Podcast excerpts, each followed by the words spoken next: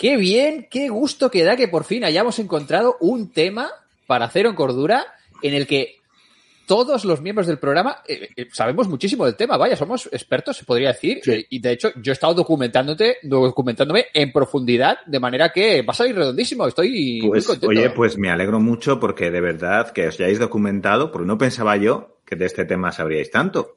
No, no, no, no, no, Años nos lo hemos currado, ¿eh? llevamos. Sí, y- años tanto. llevamos preparando esto, Millán. Sí, sí, sí. No, no, además, que, pues que- que estupendo. son cosas que hemos, que hemos trabajado un montón y que yo llevo interesado en este tema desde hace un montón. Yo- a mí sí. Lo, que me ha, lo que me ha sorprendido, así de entrada, es que ya en la, en la prehistoria, en la edad de piedra, pues eh, ya existiese la música rock. Porque, Sí. claro, con el loquillo y los trogloditas es una cosa Claro. que, que me mola mogollón el tema, ¿verdad? Y ya, joder, hostia, a conciertos habíamos ido y no, no, a ver, es un gran qué. Luego están, eh, me ha parecido Bueno, o sea, raro. ya sé que me estáis tomando el pelo, que no lo decís en serio, porque ya sabéis que no había tro... O sea, los trogloditas, el rock y eso es... No, no tiene nada que ver, eso es una invención moderna. Buah, un huevo que no. Y además estaban los dinosaurios. Sí, Que claro. esto- a ver, no te digo Jurassic Park, que ya sé que no, que extraer los dinosaurios, pero joder, hostia, hay, hay pero películas, series, cómics, Sí. ahí teníamos material, pero... Una, una cosa que, que Millán nos tienes que, que explicar en el programa es cómo hacían eh, pues los, los hombres de aquella época para domesticar a los dinosaurios para que hicieran todo lo de los Claro. eh, lleva- hacer taxis, hacer grúas, todo eso, porque me parece Bueno, pues es que no, no Ten- podían tenemos- domesticar a los dinosaurios porque los dinosaurios ya no existían cuando, ¿Cómo que no? cuando No, no, no. No, a ver, no, Millán, domesticar, domesticar no, pero un recetario de cómo cocinar un tiranosaurio rex habría. Claro, y, Claro. y yo he visto una peli, he visto una peli que salía uno de los Beatles, Ringo Starr, que hacían un huevo frito con un huevo de dinosaurio. Claro. Eso, eso, jolín, oye, Jolín. jurro ahí. Rigor histórico, clarísimo. No, no, no, no, no, ¿eh? Sí, no. Venga. No, y además, además, está muy bien representado eh, todo el tema de, de por qué tenemos la sociedad que tenemos hoy en día. Porque claro, los hombres eran cazadores, que tenían que salir a buscar la presa y tal, y las mujeres se quedaban allí en la cueva, metidas dentro de una cueva, eh, vigilando a los niños, a la prole, para que no, no se fueran.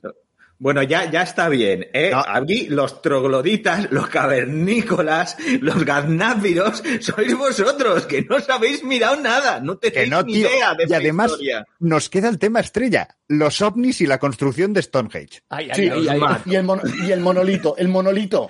El monolito, el ahí. es fundamental. El que haya visto 2001 sabe que tenemos inteligencia porque bajaron los extraterrestres, pusieron un monolito y nos dieron la inteligencia. Solo con eso tenemos ya medio programa. Éramos monos. Bueno, monos creo de que- esos de la selva. bueno, yo, yo, que- de verdad que os mato, ¿eh? Os hago salchichas porque no, no me puedo creer que estéis Ahí. haciendo esto. Ahora sí, ahora sí. Ahora que tenemos a Millán a punto, empecemos el programa.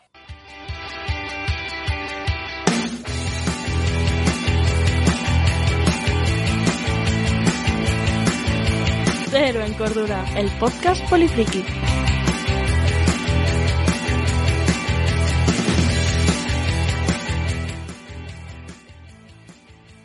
Hola, hola, os damos la bienvenida un mes más al programa, al programa que toca de, Cero en Cordura. Ya sabéis, nuestro podcast temático dedicado cada mes a, a un tema en el que pues intentamos relacionarlo siempre con las cosas que, que nos gustan, con los cómics, con la ciencia ficción, la fantasía, el cine, todos estos referentes polifrikis que, que tanto tenemos y que aprovechamos para eh, pues un poco relacionarlos y explayarnos un poquito más en profundidad en los temas elegidos, que siempre son temas que nos gustan muchísimo.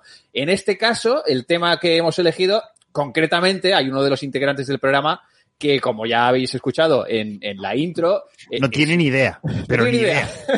No sabe nada. nuestro, nuestro arqueólogo polifriki, Millán Mozota, eh, es un especialista, concretamente, eh, en prehistoria, ¿no, Millán? Pues sí, sí, ha sido a lo que he dedicado buena parte de, de mi carrera, malditos iconoclastas. Pues bueno, vamos a, Detecto vamos a, cierto rencor, Millán. Vamos a intentar hablar con un poquito de propiedad. Evidentemente, eh, Millán va a ser nuestra referencia absoluta de todo lo que vayamos comentando y vamos a poner un poquito también de, de contexto a ver si los productos, las, los libros, los cómics, las películas, los juegos que de los que hablaremos, pues están con un cierto rigor histórico y están bien documentados o algunos no tanto, ¿vale? Y lo vamos a hacer no solo con Millán, que va a tener la voz cantante hoy, sino que también con el equipo habitual del programa. eh, con, con Pablo Jiménez, eh, también, pues un gran experto, porque tú viviste aquella época, ¿no, Pablo? Sí, sí, sí, sí. Yo cazaba dinosaurios con los trogloditas y los cavernícolas. Sí, sí. No, no, Y no también- la viví. Me pilló. A ver, no me acuerdo, yo era muy jovencito. Exacto. O sea, estar estaba. Lo que pasa es que no se acuerda. También tenemos a Mark Travé. No sé si eh, Batman, Batman estaba en la prehistoria. Batman siempre ha tenido una Batcueva en todos los momentos históricos. Ah, estaba en la Batcueva, claro, la Batcueva y ahí está ahí viene, es, tiene origen Claro. prehistórico. Batman. ¿Y el tiranosaurio de dónde te crees que viene? De antes de la prehistoria. Vale, Y- vale, de antes. Y que nos habla Andrés Palomino, que también, pues, ah, tengo un conocimiento un poco eh, a través de- del audiovisual del tema de la prehistoria y yo creo que en Millán vas a tener que, que ponerme bastante cosas en, en contexto. De entrada, antes de empezar a meternos en, en jaleo, eh, hablemos un poquito de cosas que ya hemos comentado en, en la, en, la introdu- la introducción y que, que- que tiene que quedar clara. Dinosaurios y humanos, mal, Mal, muy mal. No, no convivimos para nada. Eso es uno de los, de los puntos claves, ¿no? Que siempre hay que explicar y hay que decir de, de la prehistoria. La prehistoria es el, el estudio del devenir de la humanidad y de nuestros antepasados más directos, de lo que llamamos el género Homo, de otras especies de humanos que nos han precedido, atrás en el tiempo, hasta nuestros primeros antecesores dentro de los primates pero los dinosaurios se extinguieron muchísimos años, mi- millones de años antes de que esos primeros eh, antepasados nuestros empezaran a caminar por África. Así que son dos mundos muy separados. y luego eh, eh, Y, estamos y aún hablando de... así, y aún así, Millán, te diré que sin ser nada falso lo que acabas de decir y absolutamente riguroso, científico y por ello muy, muy, muy, muy, muy, muy apoyado en este programa, la ficción de con dinosaurios es más divertida. Clarísimamente. Eso, siempre todo con dinosaurios mejora, mejora, siempre. Eh, en cualquier caso, también hemos de explicarnos también un poquito el tema, el término este de prehistoria. ¿Cómo que pre? ¿Qué significa esto? Que esto es una, es una precuela, en plan como las películas que se hace primero la buena y después vamos para atrás y explicamos el origen. ¿Cómo es esto? Bueno, como sabéis, casi todo lo que tiene que ver con los nombres que se ponen en la ciencia viene del- de cuando empieza a hacerse ciencia en serio, ¿no? En, en Occidente y se le pone nombre a las cosas. Entonces, la una de las primeras ciencias humanas que se empieza a estudiar con seriedad es la historia. Y la historia era el estudio de las sociedades humanas que escribían, que eh, tenía, habían dejado registros escritos, sean tablillas de cera, en piedra, en papiro, en lo que sea. Entonces, todo lo que era antes de eso, antes de que se escribiera, no era historia porque la historia era el, el estudio de las fuentes escritas. Así que lo llamaron prehistoria. Y por eso simplemente seguimos teniendo esa, esa diferencia. Lo que pasa es que siempre ya lo hablaremos un poco también en el programa, seguramente saldrá, que se mezcla ahí en el tiempo, ¿no? Porque fijaros que hay sociedades que hasta hace cuatro días, incluso hoy en día, siguen sin escribir, ¿no? Claro, Como es- algunas que- tribus en el Amazonas. Es lo que te iba a siguen viviendo en la prehistoria.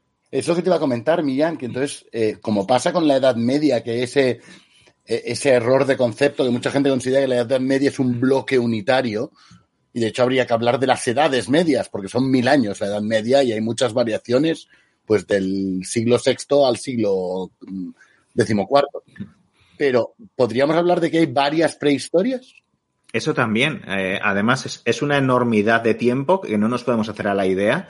Eh, si solamente de historia, de los, eh, es decir, del tiempo que llevamos escribiendo, son los últimos 6.000 años, desde los sumerios, ¿vale? Hasta hoy, eh, pues eso es el 0,3% de nuestra historia natural como especie, ¿no? Que son los dos últimos millones de años. Es, entonces, hemos sido prehistóricos en realidad muchísimo más tiempo. Lo que pasa es que hoy estamos tan rodeados de esta civilización, esta cultura moderna, que no nos damos cuenta. Pero la prehistoria ha sido lo que nos ha acompañado más tiempo, con diferencia de, de lo que llevamos sobre la faz de la Tierra. Y curiosamente, y ahora es por echarte un capote sin temar el pelo, yo al menos recuerdo cuando iba al colegio, lo que era la parte de la prehistoria de respecto al libro de historia era en plan cinco páginas versus eh, las otras doscientas y pico. O sea, que es una cosa a la que tampoco, yo al menos no recuerdo que se dedicara una proporción de tiempo adecuada a lo que representa. También es verdad que siempre hemos sabido mucho menos de la prehistoria, precisamente por eso, porque no escribían y no dejaron registro de, su sociedad, sus pensamientos, sus ideas, su ideología, su religión. De eso no sabemos nada y, y casi siempre hemos especulado muchísimo. Y eso es algo que está como súper claro y que yo creo que saldrá mucho en el programa, de que siempre en todas las épocas se ha usado la prehistoria como un espejo de cada momento. Mm. ¿Vale? Y si has hecho una serie de televisión de dibujos sobre la prehistoria, esa serie seguramente está hablando más de esa época en la que se hizo la serie que de la prehistoria en realidad. Y en las películas y en los libros, en las novelas, ¿no? El, las figuras que aparezcan, los hombres, las mujeres, las relaciones eh, de sexos y de géneros, va a hablar mucho más del el escritor y de su época seguramente que de la prehistoria. Eso, pues eso te, lo, te, lo, quería comentar, Millán, porque mm. yo antes he soltado un topicazo de aquellos que todo el mundo se cree que era así, del hombre fornido, aguerrido y que sale a cazar mientras la mujer está en la cueva. Y hoy en día sabemos, por los restos y por lo que se ha ido encontrando a nivel de arqueología, que no era así. O sea, yo es que es de esos mitos que creo que en un programa como el de hoy tendríamos que romper. De que Eso había es. mujeres cazadoras, que que la compartición de tareas era mucho más extendida, quizá incluso que hoy en día, por desgracia, porque todo el mundo tenía que colaborar para sobrevivir. Eso es totalmente cierto y además es que es tanto tiempo, son millones de años, ¿no? Y a lo largo de tanto espacio, fíjate que son los cinco continentes, quitando la Antártida, que prácticamente ni siquiera hoy la habitamos, solamente ya sabéis, hay unas pocas bases científicas, ya en la prehistoria todos los demás continentes ya estaban habitados. Y hubo toda clase de sociedades de las que solo podemos imaginar que tendrían los más diversos eh, sistemas sociales y formas de organizarse y seguramente habría grupos donde el hombre tendría un papel más preponderante, por así decirlo, pero seguramente también habría otros en los que habría otro equilibrio o sería distinto. Y al final, eh, lo que vemos en las novelas, en las películas, en los cómics, son muchas veces eh, la traslación de nuestros propios mitos, nuestras propias ideas a esa prehistoria. Porque evidencias, evidencias reales de cómo eran las relaciones, por ejemplo, entre hombres y mujeres, pues tenemos muy, muy, muy poquitas. Pues muy bien, yo creo que durante todo el programa vamos a ir haciendo referencia a esta traslación de la imagen de, de, de, la edad de piedra o de la prehistoria o del cavernícola o del troglodita en la cultura popular, que al final es lo que comentamos muchas veces, mm. que lo que llega a la cultura popular es una imagen que quizás no tiene que ver con el referente original o tiene que ver poco y en realidad está transmitiendo unos determinados valores o ideas que se quieren transmitir, ¿no? Vamos a ir seguramente comentándolo. Y pues si os parece, vamos a entrar ya en, en jaleo y vamos a empezar por los libros.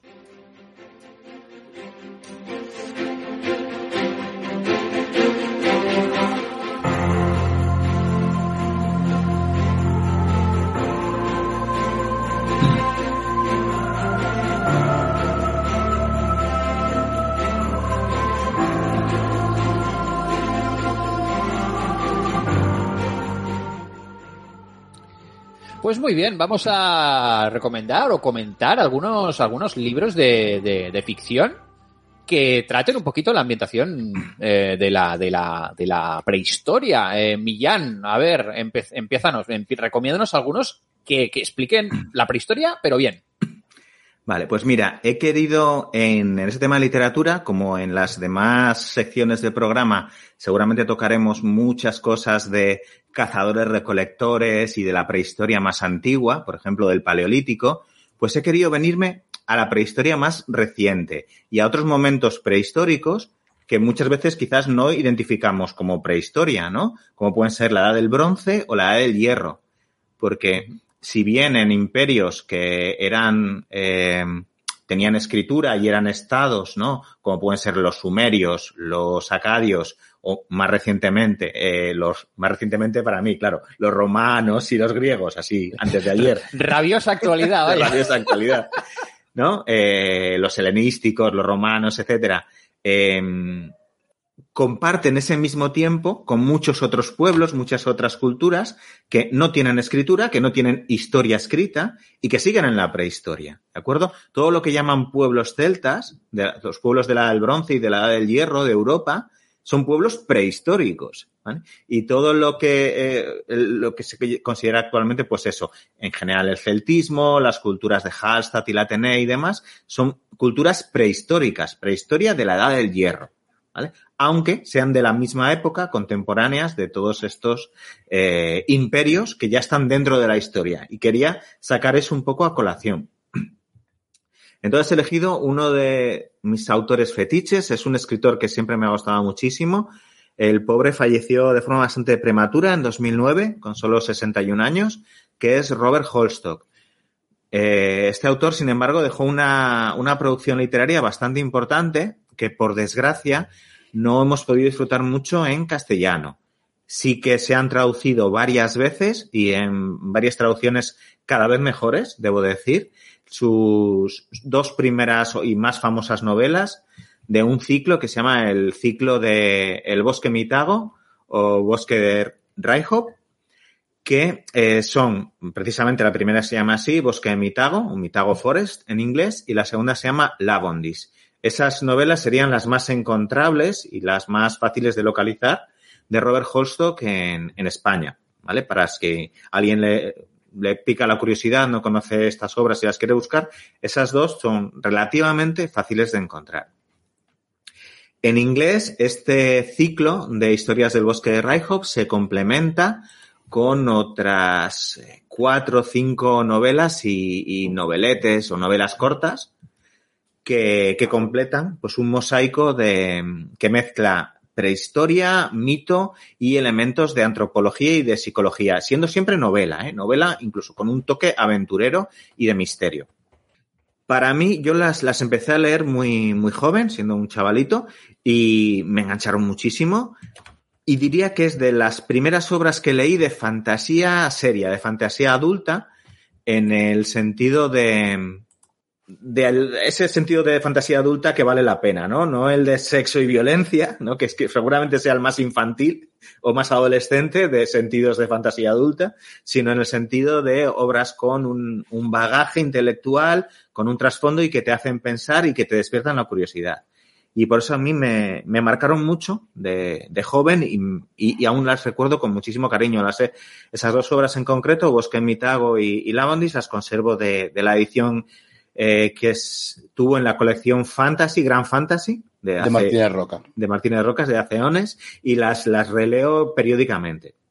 ¿De qué va un poco la, la historia? Por ponernos en, así en situación general, la, un poco el MacGuffin o leitmotiv común a todas las historias de las distintas obras en torno a, a este bosque Raihop es que eh, se trata de un bosque primordial, un bosque que desde la última edad del hielo no ha sido hollado por el hombre, no ha sido deforestado y ha vuelto a crecer, sino que se ha mantenido. Es una pequeña eh, superficie boscosa en Inglaterra que milagrosamente ha subsistido.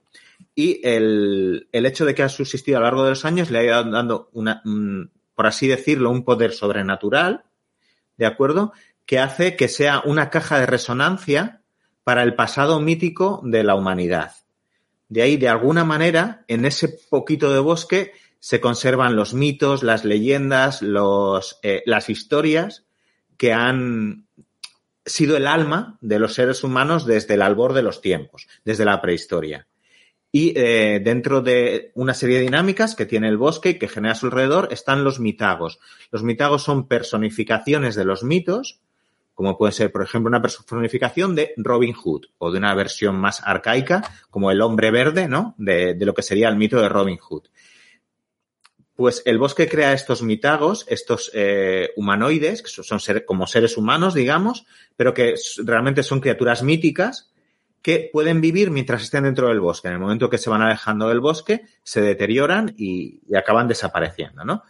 Pero tiene esa parte y luego tiene el concepto este mágico de que pequeño por fuera, infinito por dentro. Una vez que entras en el bosque, te empiezas a adentrar, te empiezas a adentrar y empiezas a recorrer una espiral descendente hacia el pasado mítico, pero el mismo bosque va creciendo, va haciéndose más grande, más primordial, hasta que tiene, acaba, eh, según retrocedes en esos mitos y en ese, y en el tiempo, se va haciendo cada vez más enorme y acaba siendo pues una, una extensión casi que de toda Inglaterra, ¿no? Por así decirlo. Y eh, precisamente las novelas lo que siguen son las historias de varios aventureros, varios exploradores, académicos también, artistas, que eh, se encuentran en este misterio del bosque mitago y lo van eh, levantando por capas, ¿no? Y cada uno de esos personajes se enlaza con un mito, un ciclo mítico concreto que eh, Robert Hostock con gran habilidad eh, lo va imbricando con la historia de ese personaje y con su viaje a su propio interior, al interior del mito y al interior del bosque. Y bueno, me te digo que es una, una, obra que el Bosque Mitago y La Bondis que no deja de ser lo mismo, pero contado con otro personaje, otra historia y otro mito, me volaron muchísimo la cabeza en, en su momento y es una lectura a la, a la que siempre vuelvo. Con los años también he podido ver desde la antropología y el estudio de la prehistoria, en este caso de la prehistoria reciente, porque casi todos los mitos y historias que salen son del neolítico, de la edad del bronce y de la edad de los metales, y luego ya eh, romanos y de época romana y medieval, pues eh, está excelentemente bien construido y bien documentado. Y eh, esa basar la fantasía en un conocimiento profundo de esas sociedades antiguas y sugerir cómo podrían ser realmente, cómo podrían hablar esos personajes, pues es una cosa que te deja bastante eh, alucinado. A mí me sigue fascinando. Ahora me gustaría hablar un poco del otro ciclo que he leído de, Robert Holstock, pero no sé si queréis comentar algo sobre Bosque Mitago primero. Yo quería comentar una, cosa. Uh, luego, al final de tu, de, de, cuando acabes de explicar el otro ciclo, también te doy otro comentario. Pero Millán ha hecho una reseña muy seria, muy sesuda, muy profunda de Bosque Mitago. Eh, Bosque Mitago está escrito maravillosamente bien. Es un libro que te atrapa con sus palabras y no porque sea con un ritmo trepidante y haya mucha acción y pasen muchas cosas, pero está tan bien entretejida la narración, está tan bien documentado y los personajes son tan interesantes que es un libro que no quieres dejar. Y es de aquellos libros que cuando lo acabas dices, no, yo no quiero que se acabe, quiero que siga. Y entonces te lees la bondis y dices, no, no quiero que se acabe. Y entonces dices, bueno, pues voy a tener que seguir leyendo en inglés, porque solo están esos dos. Eso es, es la maldición de, de, Robert Holstock, que también pasa con su el otro ciclo que se empezó a traducir al, al castellano y en este caso, incluso siendo solamente tres volúmenes, pues no se consiguió concluir la, aventura, se quedó en el segundo, que si no recuerdo mal es el Grial de Hierro, sí, sí, es el Grial de Hierro. Hay traducidos de un ciclo mítico que también une la historia y la prehistoria, el mito y la realidad, con muchos elementos comunes con, con Bosque Mitago, que se llama el, el Códice de Merlín, se llama. En inglés, eh, eh, todo el ciclo son tres libros. El primero se llama Céltica, el segundo El Grial de Hierro y el tercero Los Reyes, no sé si son los Reyes Rotos, sí. Bueno, el Broken Kings. De todas maneras, también diré que para la audiencia, yo después de haber leído la par de, de Holstock en este, en este, al menos el del ciclo Mitago, eh, cualquiera de las obras ocurre lo que decía Pablo, ¿no? Que es aquello de decir, hostia, pues no quiero que se acabe, no quiero que se acabe, coges el siguiente y lo, lo, vas, lo vas atrapando. Pero al mismo tiempo, tampoco son absolutamente necesarios. Es decir, yo me pasé al menos una década entre que me leí el de Bosque Mitago y continué. Y la verdad es que cada uno de ellos es como un bombón que te deja el buen sabor de boca. Y sí, puedes entrar en el ciclo de voy a atacarlo todo, pero, pero cada una de ellas por separado es, es absolutamente genial. Eso es muy cierto de, de, las, de los, las novelas en torno al bosque de Raihop, de Bosque Mitago, totalmente. Y de hecho es así, o sea, incluso te puedes leer la Mondis primero. No pasaría absolutamente nada, porque son referencias cruzadas, no continuación uno de otro. Correcto. Eh, entonces, sí, efectivamente, son novelas independientes y que se puedes leer cualquiera de ellas perfectamente. Estoy totalmente de acuerdo. Pero no pasa con eh, la saga de Céltica, la saga está del Códice de Merlín porque al final es eh, la historia de un Merlín, un Mirding, ¿vale? Mirding, que será el nombre que le daban en, en los mitos británicos e irlandeses. Eh, uno de ellos, de los galeses, muchos, también galeses, en los galeses. Galeses, sí. Galeses. sí. he dicho británicos, pero no, quería decir galeses e irlandeses, sí. sí. Eh, Por lo que sea, igual se lo toman mal. es que los ingleses se lo apropiaron sí, sí, después. Sí. Pero era cosa de galeses e irlandeses. Eso es.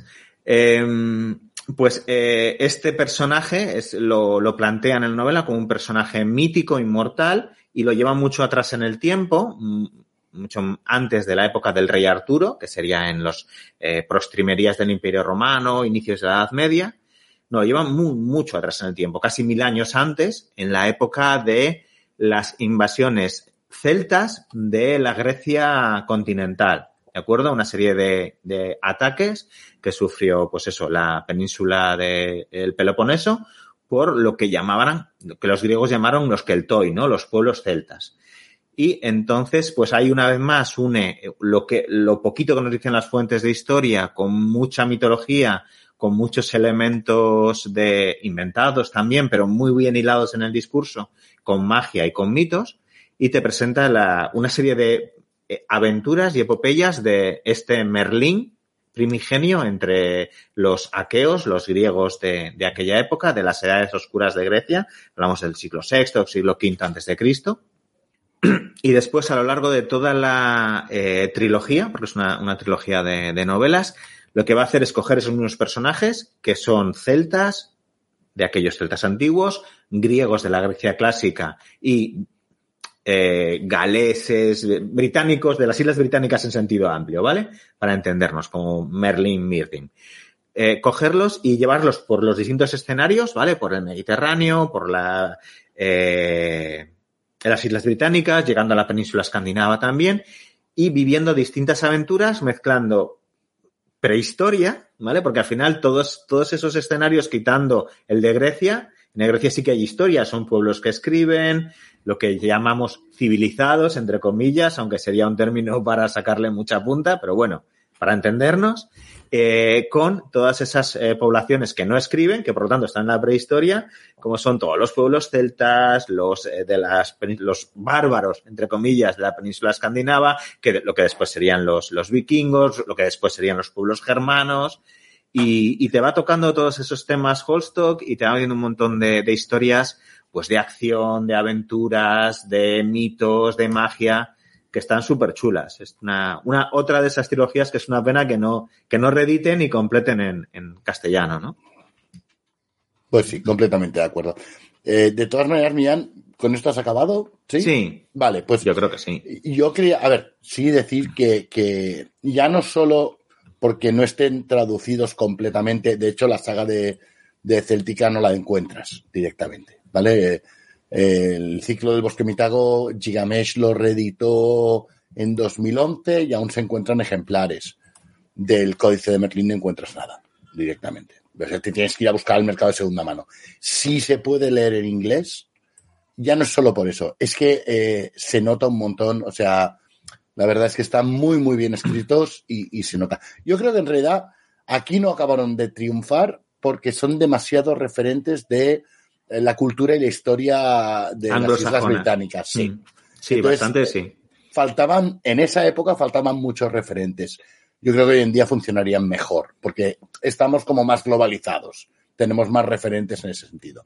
Pero. Ni, ni, aunque sea porque te han hecho mil series que también sí. podríamos cuestionar o películas, eh, algunas de las cuales hemos hablado en anteriores programas de Cero en Cordura o incluso de Polifrikis, eh, que la serie de Merlín, o sea, tienes desde la versión de Sam Neill a, o sea, es decir, ahí ya tienes una serie de referentes, la de druidas, la de, yo qué sé, legiones romanas y ya tienes mundo occidental luchando contra pueblos bárbaros, es decir, hay una serie de, de, puntos ahí que aunque sean absolutamente más fantasiosos que, la, que el bosque Moitago en sí o que el ciclo de Merlín, eh, que el ciclo de, que, que está comentando ahora Millán, eh, sí, en, tienen más empapado. Yo creo que probablemente funcionaría mejor. También te diré que creo que es un tipo de fantasía que aún hoy en día igual triunfaría una edición en castellano, pero no una edición muy, muy, muy, de una tirada muy larga. Sí, porque tiene un toque intelectual y, una, un ritmo que igual no es trepidante, aunque está, es que están muy, muy bien escritos, la verdad, como decía Pablo. Eh, sí quería comentar a tenor de esto que nada envidiable la, el trabajo que tiene un traductor, una traductora con, con estas obras, porque, o sea, referencias a antropología, a historia y prehistoria, a Carl Jung, psicología, eh, um, historia del siglo XX también, porque la, los personajes de época moderna son a lo largo de toda la historia del siglo XX, desde los años 40 hasta la actualidad. O sea, realmente hay que ser una especie de, de sabio hay, de todo, ¿no? Para, hay que ser para no bueno. meter la pata en, en, en muchas cosas, sí, traducirlo sí. bien. Pero de todas maneras, yo no quería dejar la, la- la sección de, de libros, de literatura sin, sin cerrar, eh, porque quería recomendar un libro más muy rápidamente. Y es que para aquellos que os interese eh, conocer un poquito más la prehistoria, eh, o al menos la, la etapa que a mí personalmente, la etapa de la prehistoria, las tres me parecen interesantes, pero sobre todo las dos últimas, lo que es la, lo que hemos llamado la edad de los metales, que habría que estirarla mucho y separarla mucho. Uy, hasta hace un momento, hasta hace un momento creía que estabas con el clan del oso cavernario. No, no, no, no, no, no, no voy a recomendar según que deleznables cosas. Pero, no, no, que es una novela de fantasía muy entretenida, ¿eh? El clan del oso cavernario, pero es una novela de fantasía. Una Que nos la coloquen- Una telenovela. Sí, pero que nos la coloquen como, como novela histórica, porque de histórico tiene, bueno, es igual. Pero sí quería recomendar un libro, sobre todo sobre una etapa tremendamente desconocida, aunque creamos saberlo todo. Y el libro que quería recomendar es El Neolítico. Está escrito por tres autores, Juan Francisco Gibajabao, Juan José esto- Ibáñez esto me suena. y Millán Mozota Olgueras. Para los que no lo conozcáis, es un libro sobre el Neolítico que os va a quitar muchas dudas, porque está muy, muy, muy, muy bien explicado y es muy accesible. Sí, Es una, que de las, una de las virtudes es que no es, o sea, es un ensayo académico, pero que no tiene pinta ni, ni ritmo de ensayo académico. No, es que el, el problema es que muchas veces... academia. Y no es muy largo, por decir No es muy largo, es cortito. Es muy cortito, exacto. Es muy cortito. Eh, yo tuve la suerte, ya que lo estaba escribiendo Millán, de que me explicara un poquito cómo lo habían estado escribiendo, cómo habían estado colaborando, cómo cuando uno se ponía demasiado técnico, el otro le decía, "Mm, esto le va a costar entenderlo a la gente, vamos a explicarlo un poquito mejor. Y ese trabajo en, en tríada, eh, yo creo que ha dado un resultado absolutamente magnífico. Es un libro que además es fácil de encontrar y muy baratito, son 12 euros lo que cuesta. Y de verdad, si hoy estáis escuchando este programa y os llama la atención el saber un poquito más sobre la prehistoria, eh, es, de la, es de libros de la catarata. Está disponible en, en la mayoría de sitios y en donde no lo esté, os lo pueden pedir seguro en vuestra librería de proximidad. Por favor, no os vayáis a plataformas online de gente que envía cosas a la luna. Eh, lo tengo que decir como librero, perdonadme. Eh, a la luna o al espacio, o- bueno, es igual. Eh, y es tapa blanda, con lo cual estamos hablando de 144 páginas que te las des en un plis plus y dices, ostras, pues yo creía que sabía algo del neolítico y fíjate lo que me faltaba por saber. y puede ser, ¿por qué no?, un, un, un principio. Además, su autor tiene tendencia a no hablar de sus libros. Sí, sí, Yo, de mira, ninguno. ya que lo habéis sacado, yo recomendaría especialmente este libro por dos temas de los que yo aprendí muchísimo, porque eh, no fueron temas a los que me ocupé especialmente, sino que lo hicieron mis, mis compañeros. Yo les ayudé, por supuesto, pero sobre todo yo lo que fue un proceso de aprendizaje, que al ser una obra colaborativa, cada uno tocamos un poco los palos con los que más familiarizados estamos, ¿no?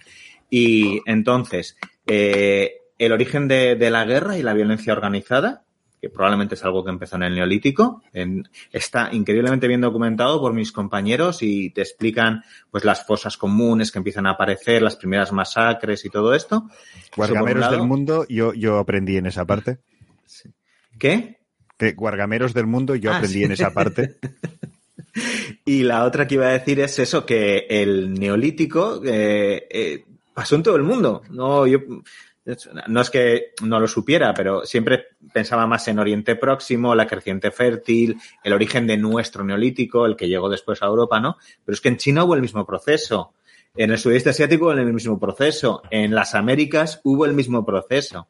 O sea que, bueno, ahí lo dejo. Pues si a alguien le ha picado la curiosidad, pues. La modernidad Pues- de la globalización. Y no digáis nada de los astronautas antiguos que os veo venir. No, la- las coñas ya te las hemos metido en la intro. Pero, pero sí, de verdad. eh, de- si os interesa mínimamente el tema, leoslo, pues se lee en un pispás y es, es una maravilla. Es una maravilla. Yo solo espero que algún día aparezca también el paleolítico y el calcolítico y la edad del hierro y, bueno, muchas otras cosas de en ese estilo. Y que, A mí me- y que lo adapten a una serie de Netflix también. Claro, pero en la serie de Netflix ahí viene la Academia Espacial del, del Paleolítico. Ahí estamos. Esa es la, la parte que vende. Pues muy bien, eh, con estas recomendaciones eh, de libros para, para conocer un poquito más eh, sobre, sobre la prehistoria, vamos a cambiar y vamos también a recomendar algún cómic.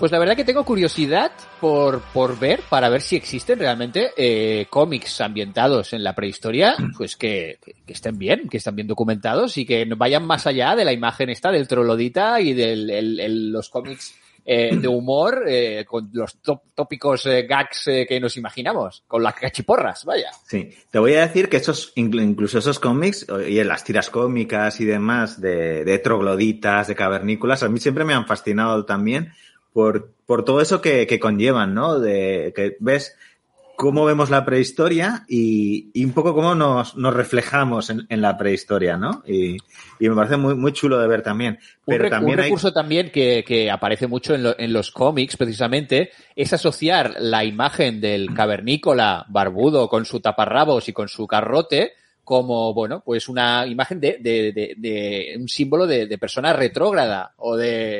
Es un recurso fácil, pero no sé si en algunos aspectos a lo mejor no es tampoco fiel a lo que era la realidad, según qué ejemplos. Pues muy poco, muy poco, la verdad. Eh, eso tiene más de los prejuicios de nuestros tatarabuelos, de los señores y las señoras del siglo XVIII y XIX, que entraron en contacto con otros pueblos que consideraban primitivos, y que consideraban retrasados, atrasados, ¿vale? Y ellos estaban en esa época victoriana, isabelina, en la cual se veían muy por encima de ellos y con todos los prejuicios del mundo decidieron que eran más bestias, más burros, que por lo tanto tenían que ser más violentos y tal. Y todo ese prejuicio que era sobre, sobre pueblos conocidos por la etnografía se llevó a la prehistoria. Pues muy bien, pues vamos a ver algún cómic que esté un poquito mejor documentado o que explique como venimos cosas interesantes de la, de la prehistoria. Joder, es que yo conozco un montón, pero no puedo hablar de todos, lógicamente. Así que he elegido uno de un súper autor de, de cómic y de tiras cómicas que supongo que a, a, vosotros os sonará y a buena parte de la audiencia también, que es Jeffrey Brown. Jeffrey Brown sobre todo es conocido por sus libros infantiles y sus cómics infantiles de Star Wars. Oh, sí. Y en, sí.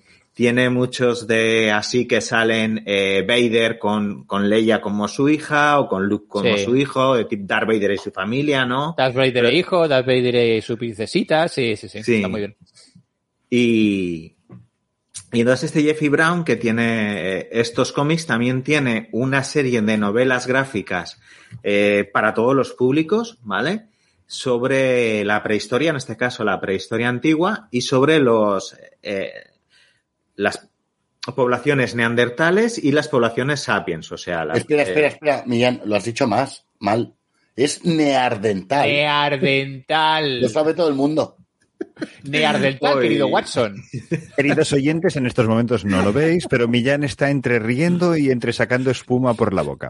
Se va a cometer un crimen paleolítico no, ahí. Aclaremos, aclaremos que es una confusión, es, es un error científico el decir neardental. No es neardental, sí. es sí. neandertal.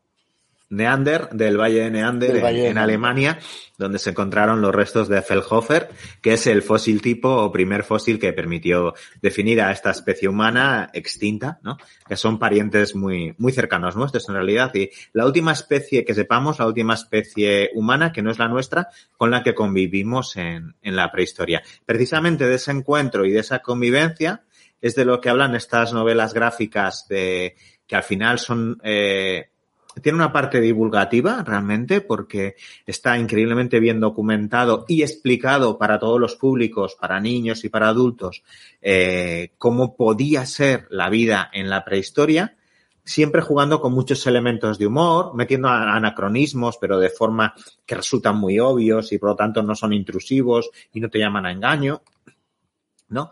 De, de Jeffrey Brown.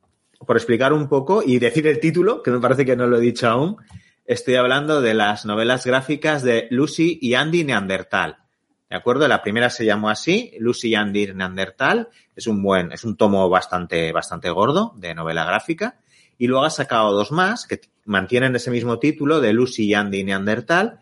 Y eh, luego tienen como un subtítulo, un añadido, ¿no? La primera se llama En la Edad del Hielo y la tercera eh, se llama Duro de Roer, ¿vale?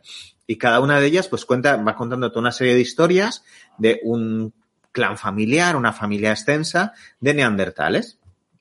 Eh, Lucy y Andy son dos jovencitos, entre niños y adolescentes o preadolescentes, de esa familia, que son como los protagonistas de la historia, aunque realmente es muy coral y van apareciendo el hermano pequeño, la madre, todos los parientes y tal, van apareciendo constantemente y tienen también su protagonista en la, protagonismo en la historia. Y eh, bueno, pues lo que nos cuentan son muchas pequeñas historias cotidianas, con mucho humor. Van usando una serie de, de recursos cómicos, muy, muy típicos también de, de las tiras cómicas, Andrés, de, ¿sabes? De lo que haces tú también, de esos gags recurrentes, ¿no? De, de soltar el gajo, la broma al final de la viñeta de la página. Tiene mucho esa estructura también, que viene, supongo que por, por el tipo de obras que también ha hecho Jeffrey Brown mm. siempre. Y, y, a mí me funciona súper bien, siempre súper amable, muy empático, muy inteligentes los guiones muchas historias de resolución de conflictos de manera no violenta y de forma un poco inesperada, ¿no? Que a veces te encuentras que dos grupos se encuentran y dices, bueno, a ver qué va a pasar aquí, porque igual se pelean por los recursos y siempre te saca una broma o te sabe explicar, ¿no? Pero si son personas, pues, hablarán, ¿no? Y si no se entienden, pues ya encontrarán un lenguaje común, ¿no? Cosas así. ¿eh? A mí es que me, me sorprendió mucho y, y, me gustó mucho cuando, cuando lo leí por primera vez.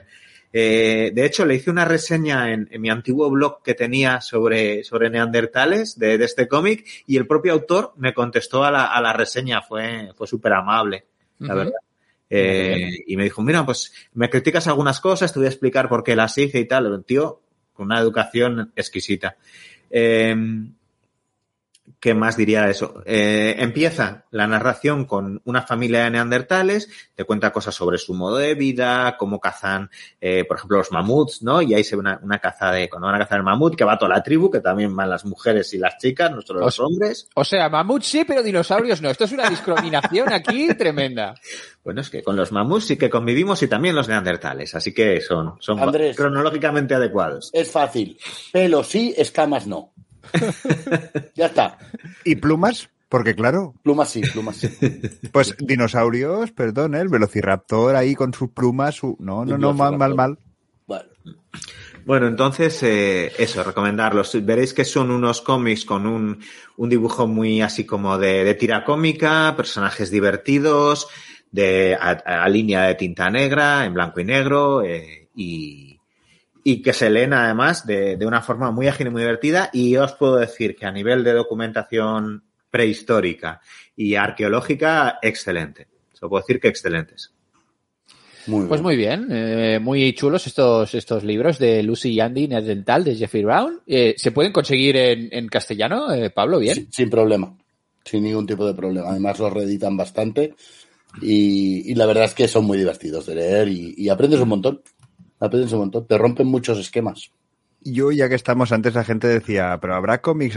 Andrés ha abierto el bloque diciendo, ¿habrá cómics que hablen de la prehistoria? Eh, yo no conocía muchos, debo, debo reconocerlo, cuando elegimos este tema, pero una de las cosas que fui buscando es que encontré un, libro mm, publicado por la, la Diputació de València i, eh, i el Museu de Prehistoria de, de València, que es eh, un recopilatorio que se llama Prehistoria y Cómic, precisamente. Hicieron, eh, creo que es en 2015 o en 2010, 2016, perdón, una, una exposición en el, en el museo que se llamaba eso, prehistoria y cómic, y a partir de ahí sacaron un, una serie de artículos eh, de divulgación.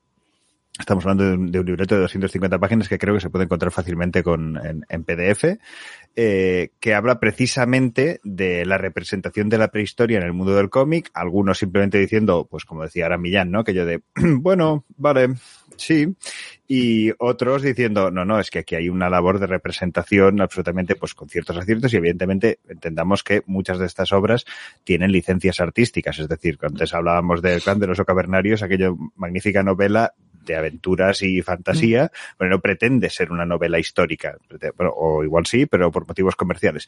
Pero en cualquier caso, eh, hay, hay obras que son absolutamente de ficción. Y allí yo he descubierto un montón de cómics que, que, ahora tengo que rastrear y, y buscar. Ah, por cierto, ya que estoy, en la página 27 podéis encontrar uno de Batman sobre que también está relacionado con la prehistoria. Ya lo coló, ya lo coló. Mira, es lo que tiene documentarse para el programa, Millán, que descubres cosas.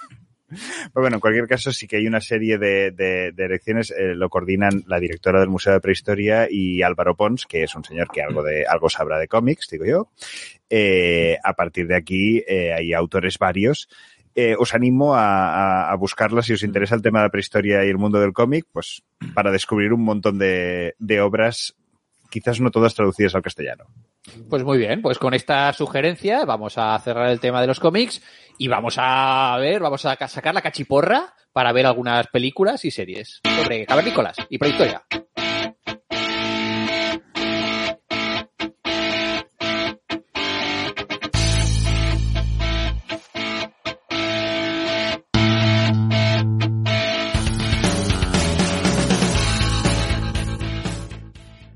Pues sí, hay varias, varias películas que representan eh, la prehistoria desde la imagen más básica. Algunos, alguna ya hemos mencionado que quizás no es muy rigurosa, como la aquella de Ringo Starr famosa con sus dinosaurios, estupenda. Me, que, que es, sí que es verdad que es un referente pop, pero no vendría a ser muy, eh, muy bien documentada históricamente. Otro pero... referente pop que siempre sale es hace un millón de años con sí. Raquel Welch. Y su bikini de eh, Animal Print. Y nos podríamos también poner a hacer una colección de películas de estas de que se encuentran un cavernícola congelado en nuestros días y entonces tiene todo tipo de aventuras chistosas allí con, con todo tipo de, de, problemas en la actualidad. Este, esos son, estos son tópicos clásicos. Dices que la, la peli del Capitán América. un poquito, un poquito podría ser el tópico ese, sí, sí, es cierto. Pero bueno, vamos, hemos seleccionado unas, unas cuantas que yo creo que dan para comentar algunos, algunos temas interesantes. Vamos a empezar por, por Pablo, que nos recomiendas una película eh, de 2018, si no me equivoco. Sí, una película de 2018 llamada Alfa. Alfa es el término que se utiliza uh, muchas veces de manera errónea para indicar al líder de una manada, habitualmente una manada de cánidos, como por ejemplo son los lobos o los perros. Hoy en día está bastante desacreditado esta idea del alfa, que es el jefe y, y manda en todo, sino que, bueno, la organización de una manada de cánidos es bastante más compleja eh, pero, bueno, pues la película se llama así, un título pues adecuado, porque es un poco el. Es un, una película de, de llegar a la edad adulta, pero ambientada en el paleolítico, o pretende estar ambientada en el paleolítico. La acción la sitúan hace, dicen que hace unos 20.000 años, más o menos. Bueno, vale. Quizá nos tendríamos que ir un poco más atrás, pero.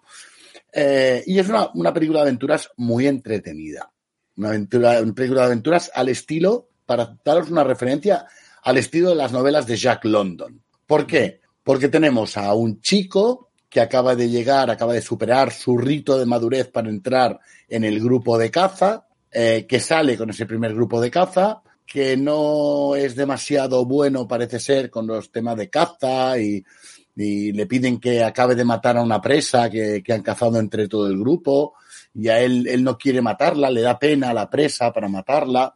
Y bueno, en una cacería de bisontes, aquí no meten mamuts, Mark, lo siento, no hay mamuts, meten bisontes, eh, en una cacería de bisontes, que la técnica de caza me pareció podía ser perfectamente válida.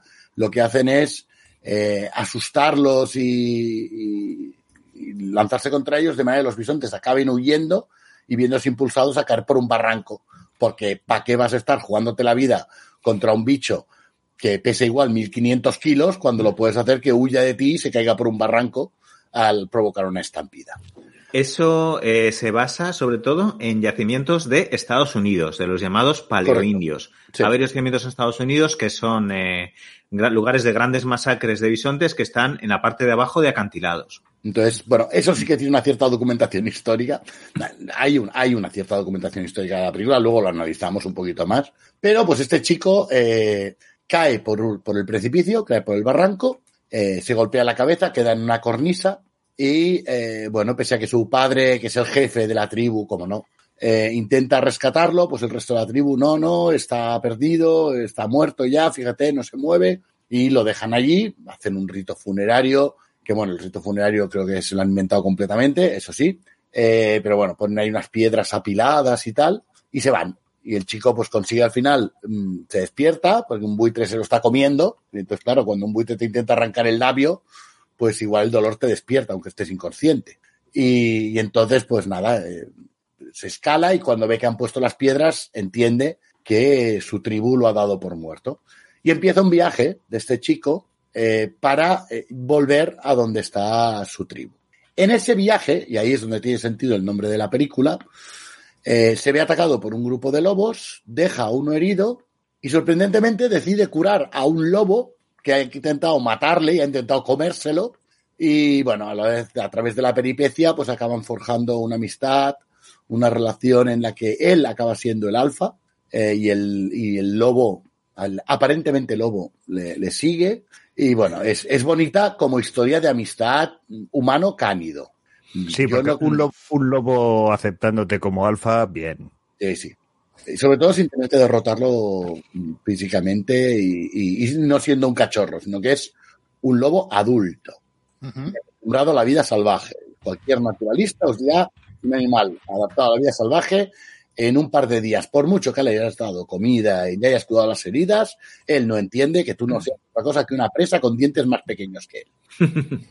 Bueno, toda la peripecia del viaje, distintas aventuras, distintas experiencias que van pasando, eh, hasta finalmente eh, volver a llegar, o sea, llegar de vuelta a la tribu y la tribu, pues, oh, muy contenta porque el, el chico ha vuelto eh, y además aceptan al lobo que parece que se está muriendo y no, no se está muriendo. Voy a hacer spoiler del final, aviso. Ojo. No se está muriendo, sino que da a luz a una camada de lobatos. Y A entonces ver, ahí te rompe un poco la credibilidad de la historia, ¿eh? Vamos a ver, un señor de la prehistoria que no sabe verle que no tiene cojoncillos el lobo. Y no solo eso, sino que, sino además, sino que además Perdona, Millán, el hecho de que haya querido ser amigo suyo ya también me parece que era un, un pelín corto, Sí. ¿eh? No, pero además, además es que no se la ve embarazada en ningún momento a la loba, que ahora sabemos que es una loba, ¿no? O sea, ahí te, te rompe un poco, pero bueno, Bueno, olvidaos de la historia, la historia es lo de menos, lo bonito es la, la, la aventura que pasan juntos, es una, muy emotiva y, y esas historias de amistad entre humanos y animales que dices, ostras, qué chulo, cómo me gustaría que me pasara y tener esa, esa amistad especial y ese vínculo especial con ese animal, sobre todo los que tenemos perros, pues eso pues, nos toca mucho el corazoncito, y a los que adoramos los lobos, pues todavía nos toca más. Película que vi, eh, no porque fuera sobre la prehistoria, lo siento Millán, sino porque salía un lobo. ya, O ya sea, lo imaginaba a mí- totalmente. Hay lobos, más ganado. Si que aguanté el, el bailando con lobos de Kevin Corner por el lobo, pues Pobre calcetines. Pobre calcetines. Las perradas que le hace la pobre calcetines. Es una película dirigida por. Dime, dime.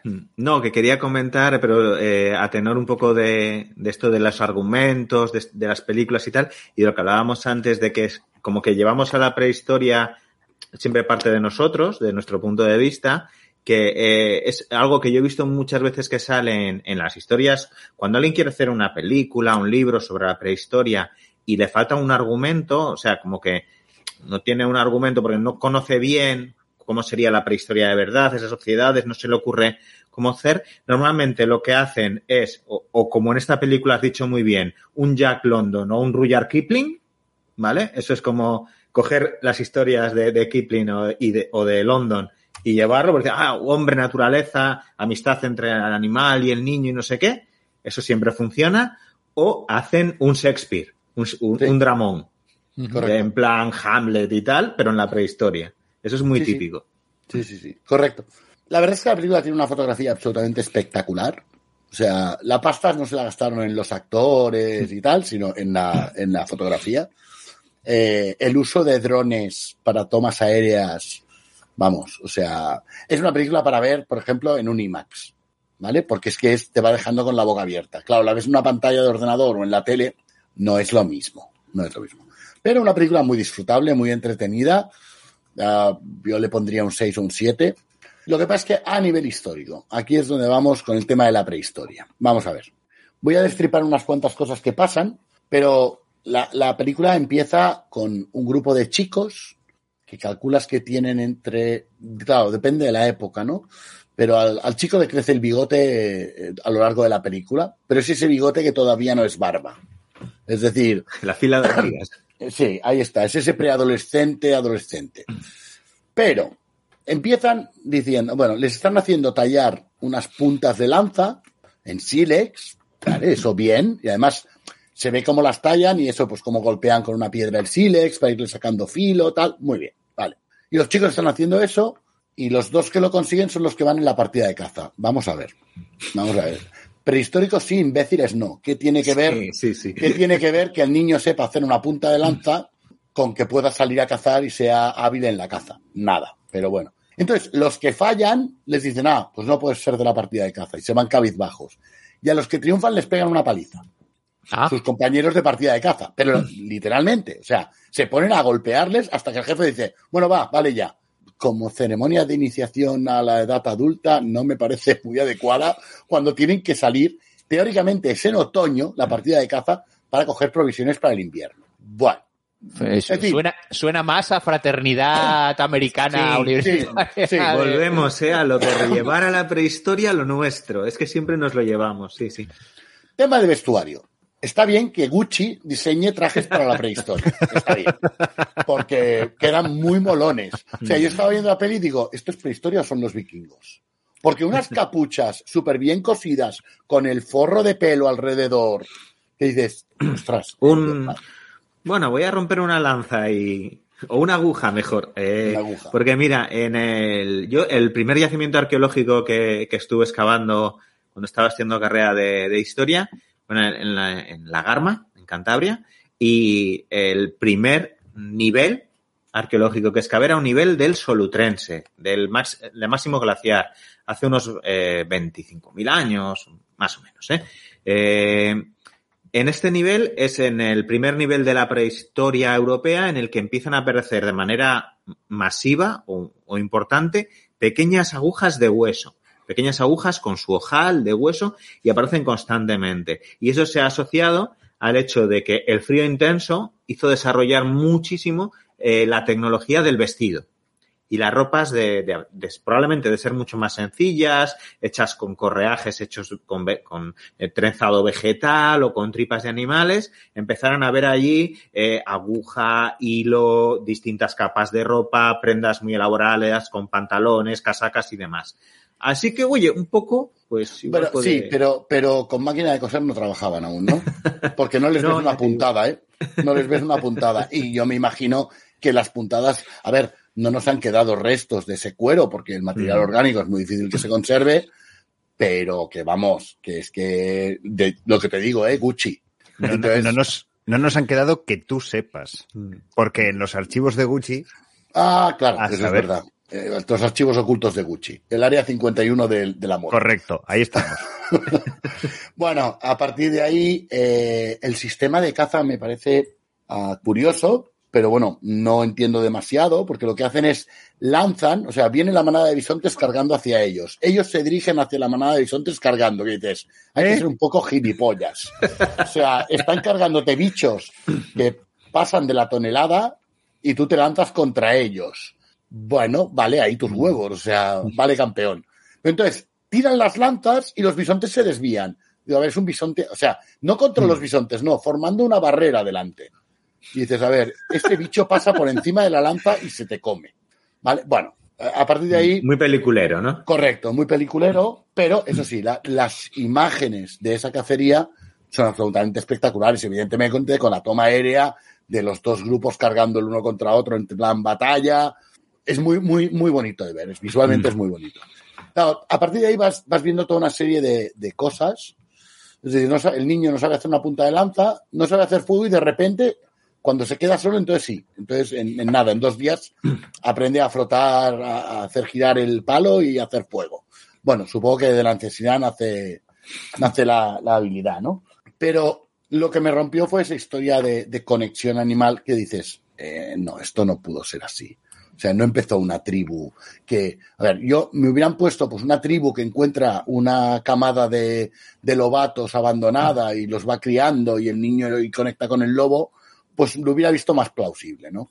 Eh, el hecho de, de eso, ¿no? De un lobo o una loba adulta que además fuerte, sana y como el niño le cura la herida del costado y la loba le deja curar la herida del costado, le gruñe un poquito y ya está, digo, macho, cualquier veterinario te dirá que un animal que no te conoce, te pones a trastearle una herida que le duele, te vas a llevar una dentellada que vas a ir con muñón en vez de con mano a partir de entonces.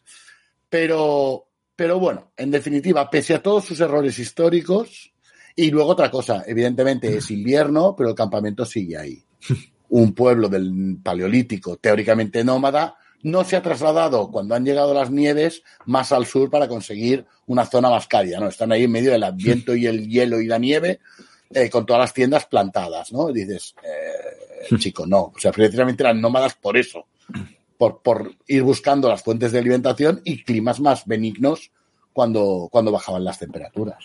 Pero así todo, de verdad, mm, si tenéis un ratito, una, es una hora y media de película, muy rápida, o sea, no es de aquellas de dos horas y media, tres horas, vedla, disfrutadla, pasaoslo bien, olvidaos, haced un, una, una excepción ¿eh? a, a ese rigor histórico, haced una suspensión de la incredulidad y disfrutarla porque la película es muy entretenida y se lo pasa uno muy bien durante una hora y media.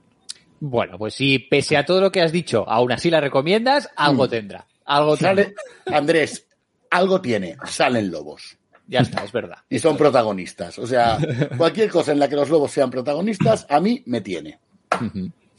Muy bien, vamos a abrir ahora un, un- un bloque eh, dedicado a, a la animación, a la prehistoria eh, representada, pues eso, en la animación 3D, la, la animación tradicional, que es un medio, pues que con el que nos hemos hecho muchas imágenes de estas, de esas imágenes eh, de cultura popular, de la imagen del, del de, de, de las de los hombres de las cavernas.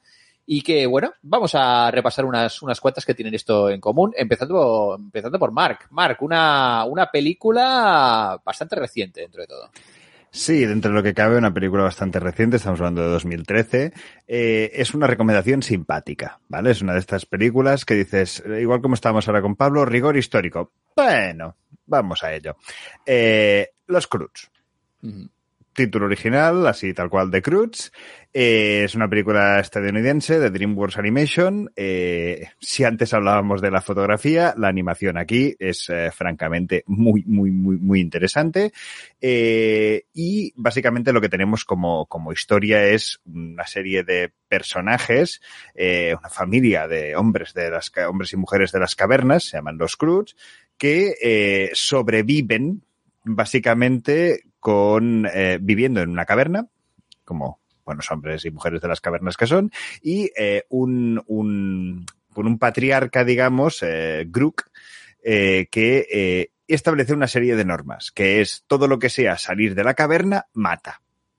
¿Vale? Entonces, eh, sí que tiene unas cosas bastante simpáticas y es que eh, de repente todas esas pinturas rupestres en realidad no son pinturas rupestres, son listas de normas y listas de historias de cómo, eh, bueno, pues hay algo, por ejemplo, la hija que es la más rebelde, ¿no? Que es la que intenta hacer alguna cosilla diferente, entonces cuenta el cuento alrededor del fuego en el que ya hubo una persona hace mucho tiempo que hizo exactamente lo que acaba de hacer la hija y mm, acaba colgada de una rama y ¡pam! se muere. Y ya está. Así que aquí se acaba la historia. Ya no hay más conclusión, ¿no? Es clí- clímax muerte directo. Entonces, bueno, tiene una, una parte simpática de representación, de jugar con ciertos conceptos históricos para ir eh, luego tergiversándolos y convertirlos en, en una serie de bromas que francamente funcionan muy bien. Eh, el, el padre representa probablemente la figura más eh, icónica de ese troglodita del que estábamos hablando antes, ¿no? De ese de tal. Eh, debo decir que es la mejor interpretación que le he visto hacer a Nicolas Cage. No tiene nada que ver, pero eh, es la. Es mucho ¿cuál es decir? ¿eh? Lo sé, lo sé. que las películas de Nicolas Cage ya solo por número tienden a infinito. Sí, pero en este caso tiene una serie de guion más bien limitado, una serie de entonaciones más bien limitadas y los borda. Eh, aquí las, las otras dos voces, los otros dos protagonistas, eh, los acaban llevando Emma Stone y Ryan Reynolds, eh, dos actores que poniendo voces y echando sentido del humor, pues excelen. A, a partir de aquí, ¿cuál es la gracia de, de esta película? La gracia es que ahí tenemos ese paso, eh, quizás evolutivo, entre eh, el hombre de las cavernas y el aquí mm, Millán sabrá mucho mejor que yo, pero eh, sí vemos distintos tipos de, de, de seres humanos en distintos grados de evolución confluyendo. Y No, no sería nada como una especie en concreto, pero sí que representaría a la familia un poco a los homo antiguos, o sea, esas especies humanas antiguas pueden ser neandertales, erectus, ergaster, en general las, las, nuestros primeros antepasados y el chico que aparece después sería ya como más moderno, ¿no? Un Homo sapiens, un humano moderno, como lo quieras llamar. Que es Este, más o eh, menos lo que venía a decir yo, ¿eh? Este es un tropo que también lo vemos en diferentes, en diferentes películas de las dos tribus de diferentes puntos evolutivos o cultural o, o socialmente o físicamente que se encuentran y acaban pues limando sus asperezas para crear una nueva eh, raza o una evolución de la evolución o, o algo así. Salen varias películas, ¿no? No vamos a entrar mucho más en, en la parte de argumentos, y estoy completamente de lo que decías, eh, Andrés. No vamos a entrar mucho más en el argumento porque al final es ese punto de, hola, buenas, mm, si contamos, reventamos ya la, la historia, aunque, mm, a ver, tampoco vamos a, a- a- tampoco va a aparecer aquí 10 negritos de Agatha Christie, es decir, con sus giros son relativamente previsibles, una Sí. película más bien pensada para, para, para ser contenido familiar infantil, Lo, lo que tiene es muchísimo ritmo. Sí, tiene muchísimo ritmo y eh, entramos otra vez. ¿eh? O sea, si nos podemos caer de un barranco enorme y no matarnos, puede haber un dientes de sable de colores vivos. Ya está, no pasa nada. Eh, pero en cualquier caso, eh, sí que queríamos hacer mención, a- o yo al menos quería traer esta película precisamente como eso, como una propuesta divertida, fresca y mm, que representaba este, este punto de, de cruce entre distintas especies o- de seres humanos. Sí. A partir de aquí, como suele ocurrir, si ha funcionado, mm, es primera vaca lechera, ¿no? O sea, tenemos luego los, los Cruz 2, demás. Bueno, la 1 está bien. la 1 realmente está bien. La 2 no la he visto, no he tenido ocasión, pero el- la, do- la 1 está muy bien. A mis hijos les, les encantó, se lo pasaron pipa. Hmm. Y sí que es verdad que eh, está ambientada en la prehistoria, pero es un modelo clónico de que podías ambientar a esta historia en, en una serie de una película de ciencia ficción o de superhéroes y, y lo, te conviertes en otra cosa, en, otra película de DreamWorks más. Eh, al final es los conflictos familiares paterno-filiales, le- el adolescente rebelde, que el padre o la madre intolerantes o más eh, conservadores que no quieren que cambie o que no se ponga en peligro o, que se o que crezca realmente y todo eso estas historias de comic of age y toda, todas estas movidas. Y como en la próxima película o la siguiente de la que hablaréis, y como en infinitas eh, ficciones sobre la prehistoria, se lleva a la prehistoria la familia nuclear occidental, esta de padre, padre con autoridad, madre más eh, empática, hija, Mm. en este caso rebelde, niños pequeños y a veces, en este caso, queda una abuela, ¿no? Algún superviviente Sí. de la generación anterior. Eh. Exactamente ese, ese modelo que es el típico de nuestra sociedad, pues te lo llevas a la prehistoria porque no sabes cuál, Claro. cuál había entonces. De, ¿no? de Claro, hecho, incluso, incluso más, al inicio está la- el modelo de eh, las casas unifamiliares americanas, es decir, teníamos vecinos, ¿no? Y las, las distintas familias que van contando, bueno, teníamos vecinos hasta que estos muertos, estos muertos, estos. Eso, y luego está el... el- Sí, empieza un poco posapocalíptico, ¿eh? Sí, y hay, y hay una serie de bromas recurrentes también que no es aquello de decir, son seis personajes, nos acaba de citar Millán, ¿no? Y ves la broma de- del patriarca de la familia diciendo uno, dos, tres, cuatro, cinco, mm, falta la suegra y seis. O sea, este tipo de bromas sí, están allí y son bromas absolutamente siglo XXI. Pero Sí. Y en cualquier caso, el modelo de los Cruz, de la familia esta eh, de padre, madre, hijos, eh, abuela, suegra y tal, viene clarísimamente de la, del referente del que hablaremos a continuación, que no, es otro que los Picapiedra, esta familia americana trasladada a, a, bueno, pues a la edad de piedra, que es una traslación del American Way of Life y del modelo este de familia norteamericano, llama mucho la atención que quizás no existan en absoluto eh, películas eh, de animación, por ejemplo, que representen un modelo de familia eh, de crianza en tribu, por ejemplo. Sería bastante innovador, ¿no? De ver algún, algunos dibujos animados o alguna película que, eh, que se viese otro tipo de, de, modelos, ya que estamos yendo pues a una eh, época en la que pues no tenemos tantos referentes, no sabíamos exactamente cómo se relacionaban, pues a lo mejor no tenemos por qué trasladarlo. Pues sí, lo mismo. Pues sí, realmente. Totalmente de acuerdo. Y, y, teniendo referentes etnográficos de muchos tipos y muchos modelos de familia, ¿no? Y Correcto. de matrimonio, incluso de eh, roles de, de, género. Sí, sí, sí. Una, una última cosa que quería destacar de, de los Cruz es que eh, el estilo visual y la fauna y la flora eh, Sí. no son eh, realistas, tampoco en no, absoluto. De hecho, salen animales y bestias inventados directamente. Pues eso, es un mundo prehistórico, pero imaginario y fantástico, Sí. vaya, absolutamente. No es una Totalmente. cosa A mí, mi- a mí yo histori- pre- prehistoriador no le molesta en absoluto porque ya se ve lo que es la propuesta. Entonces no llama engaño, ¿no? En ese sentido. Son realmente criaturas muy fantásticas, muy coloridas, incluso con un punto pop ahí, ¿no? De- o incluso psicodélico. que... Sí. Eh, de la misma manera que tampoco, tampoco viste mal cuando pusimos la escaleta los picapiedra, y porque eh, Claro. tuvi- tuvimos ahí un poquito de debate de qué cosas podíamos poner o no podíamos poner en este programa, de dinosaurios sí, dinosaurios no. En este caso es una, es una eh, serie de animación, un referente de la animación absoluta, que bueno, hace convivir a los humanos con los dinosaurios. Pero es- esto sí, ¿no, Millán? Este sí que podemos. A mí me gustan mucho los picapiedra desde siempre y además es que creo que está muy bien para, para eso, para eh, poner eh, blanco sobre negro cómo la prehistoria ha servido para hablar de nosotros mismos. Pues sí, justamente porque es una serie eh, creada en los años 60 y realmente pues se, se transmiten una serie de valores del American Way of Life y de cómo se quería representar la familia, el modelo a seguir de que no se podía salir ninguna de las ficciones que aparecían en los medios de comunicación, ya fuese el cine, ya fuese la televisión, la radio, que siempre es Mm. esta familia nuclear conservadora de hombre, eh, mujer, eh, padre, madre, con sus hijos, obviamente, eh, con el hombre trabajador que sale de la casa y la mujer que se queda en casa para eh, pues hacer sus Y, sí, tareas. y con el toque de par- parodia amable, ¿no? Que, que al final es el precursor directo de los Simpson.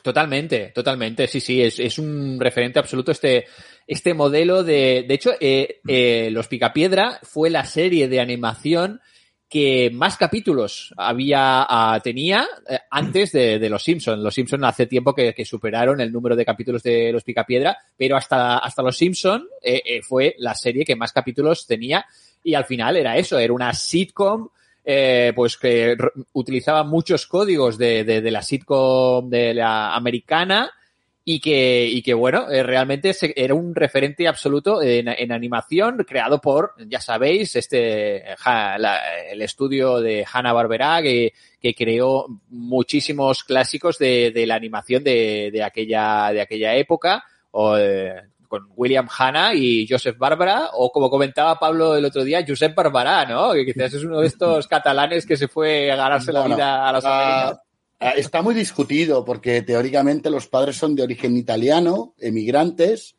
pero a su vez luego parece ser que venían de, originalmente venían de, de Cataluña o de Valencia, eh, por ese apellido, y había toda una línea hecha eh, de aquello de, de intentar demostrar que era de orígenes catalanes. Eh, él nace en, en, no sé si en Nueva York o en una ciudad así, Pero, pero crece hablando italiano y, y eso se rumorea eso, que, que, que no era Giuseppe, era Giuseppe. O sea que Yo- ahí. Antes de, no sé si vas a hablar un poco de la- Por supuesto. las películas también. Sí, sí, Antes sí. De, de llegar a las películas, me que- quería comentar que también los Picapiedra de Flintstones son una de los primeros ejemplos de universo expandido. Mm. Porque Totalmente. A partir del, del, eh, show original, de la serie original de los Picapiedra, primero salieron varios spin-offs eh, de- en su mismo, con los personajes de, de la serie, eh, como los pequeños Picapiedra, por ejemplo, que eran sobre los, los bebés de la familia. El Capitán Cavernícola. salió efectivamente el eh, Caveman Captain, eh, que es el capitán cavernícola en, en España, Sí, que sí. es este personaje que era una enorme bola de pelo con su Sí. eh, cazaba y tal, que también tuvo, eh, tuvo dos series, una que era Capitán Cavernícola e Hijo, Sí. y otra que era eh, and de, de John Angels o algo así, que era un poco como Los Ángeles de Charlie, pero en, en plan eh, que en vez de Charlie, pues era un cavernícola con cachiporra, ¿no?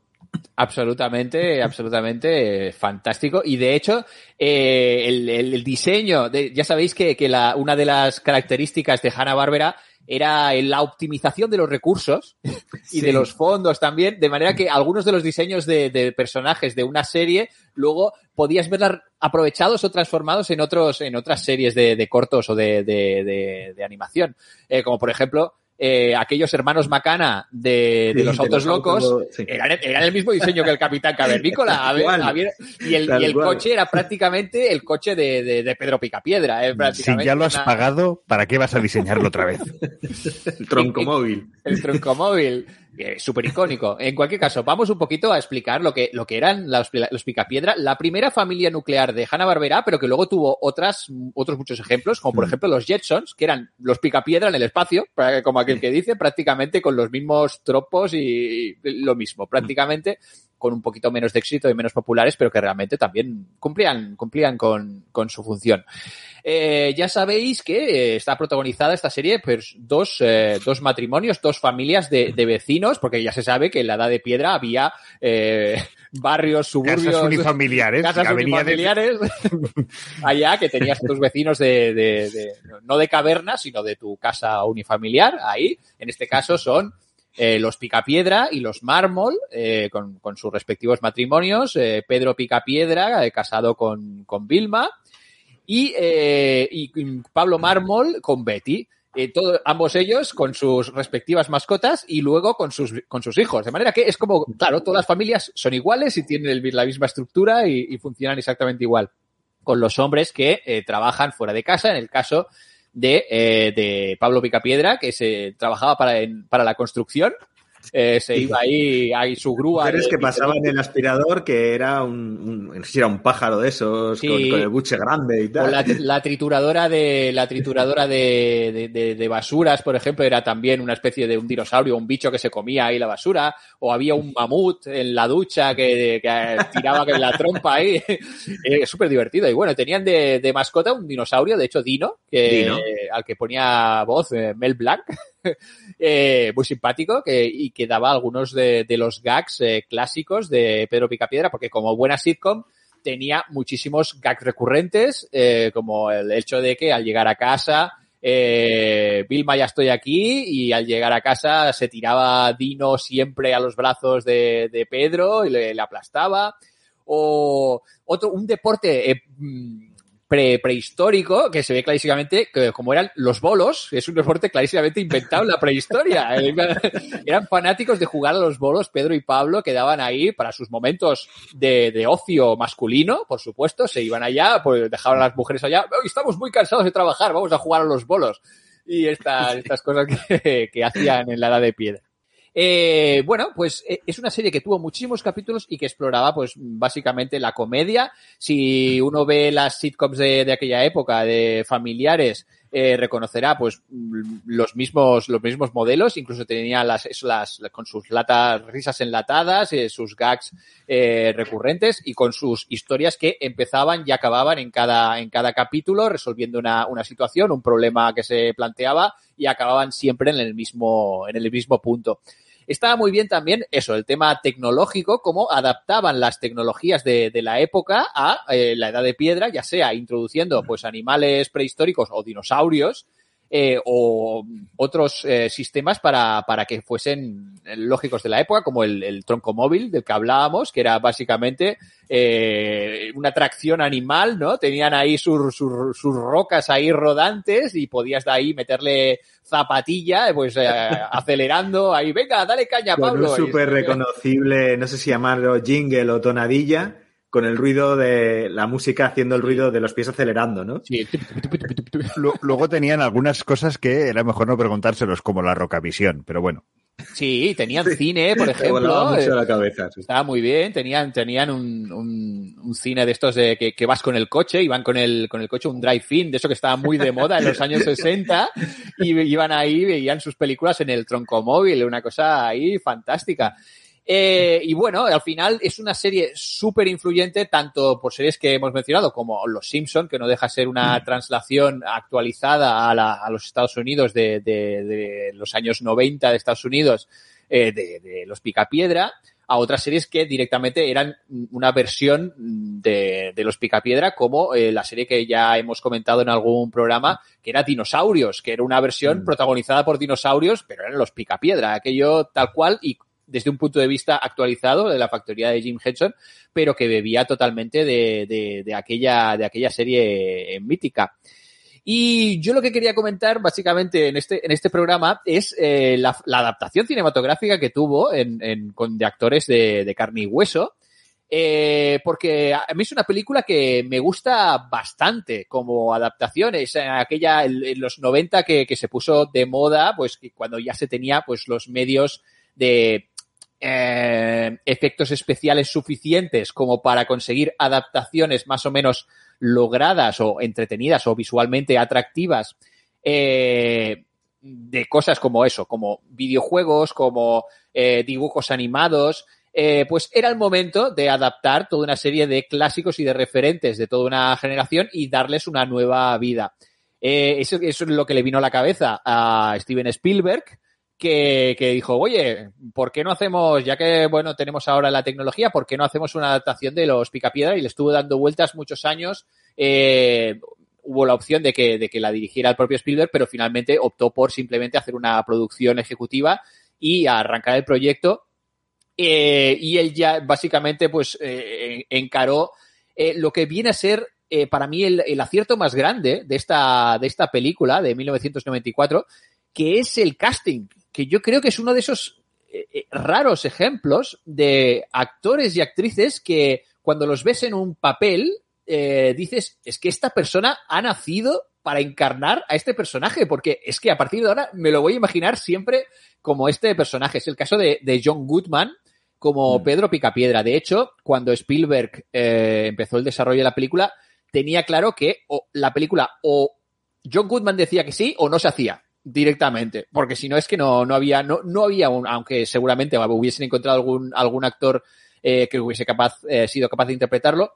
En aquel momento, en los años 90, eh, era un actor muy conocido, muy popular, porque tenía un papel en, en una sitcom también mítica, como es Roseanne, bueno. que también es una serie que tiene mucho en común con los Picapiedra, al final muchos elementos en que hacíais de ese, de ese marido de, de Roseanne Barr y realmente eh, lo rodó en, en, se rodó esta película en el momento de máxima popularidad de, de, John Goodman y aparte que estaba en un estado de peso bastante subidito, que tenía el volumen, es un tío muy voluminoso, pero encima el tío estaba mazacote, gordote, a tope, y era el momento para hacer de Pedro Picapiedra. Cuando empezaron a salir las noticias de que se iba a hacer la adaptación y dijeron, mira, pues el marido de Roseanne va a hacer de Pedro Picapiedra. Yo me acuerdo de haber dicho, pues sí, es que es, que es, es Pedro sí, Picapiedra. directamente. Muy bien elegido. Está muy bien elegido y el resto de, de personajes también realmente eh, supieron elegir muy bien. Eh, porque Rick Moranis eh, como, como Pablo Mármol, a ver, de entrada uno podía quedar bastante sorprendido porque, claro, recuerda al, al, Rick Moranis de los cazafantasmas con sus gafas y su pelo moreno y dices, ¿cómo va a ser Pablo?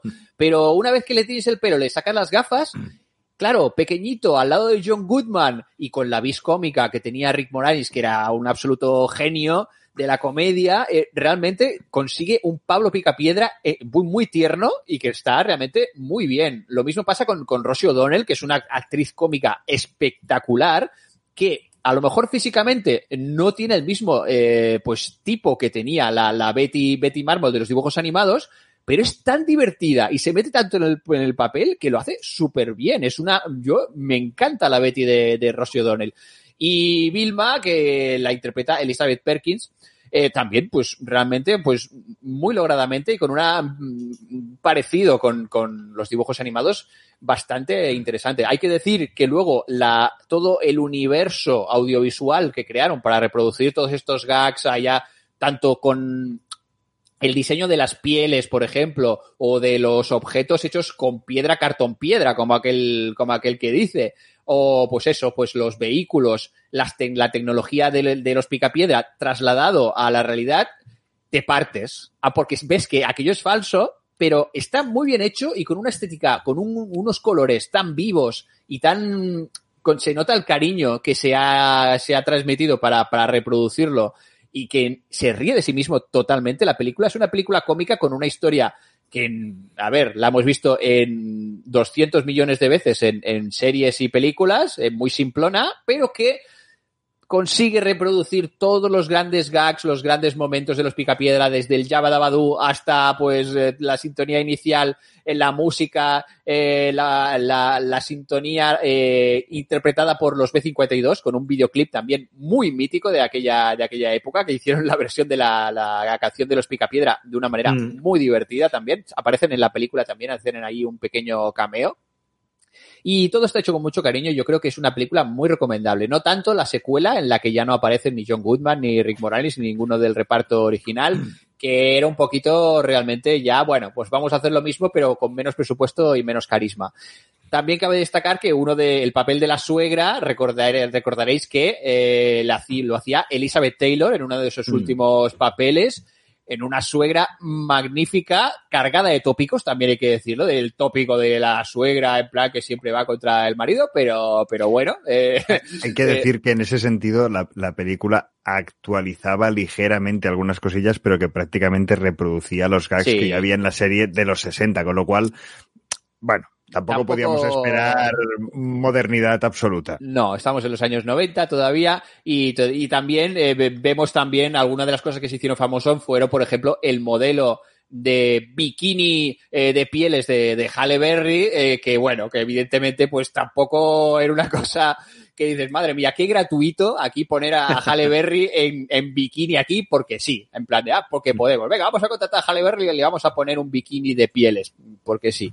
Eh, en fin, bastante lamentable visto en, en retrospectiva, eh, pero bueno, eh, hay que, hay, hay, que, en cualquier caso, entenderlo para la época. Tiene muchos gags rescatables y yo le, le rescato eso. La estética muy bien lograda eh, como, como ejercicio de translación de, de, de los dibujos animados. Hmm. Eh, no sé si queréis comentar alguna cosa más sobre los Picapiedras, sobre sus adaptaciones o sobre, sobre sí, la propia serie. Sobre una adaptación. Me gustaría recomendar una miniserie de cómic de DC de no hace mucho. ¿Hay no un Batman si... Picapiedra?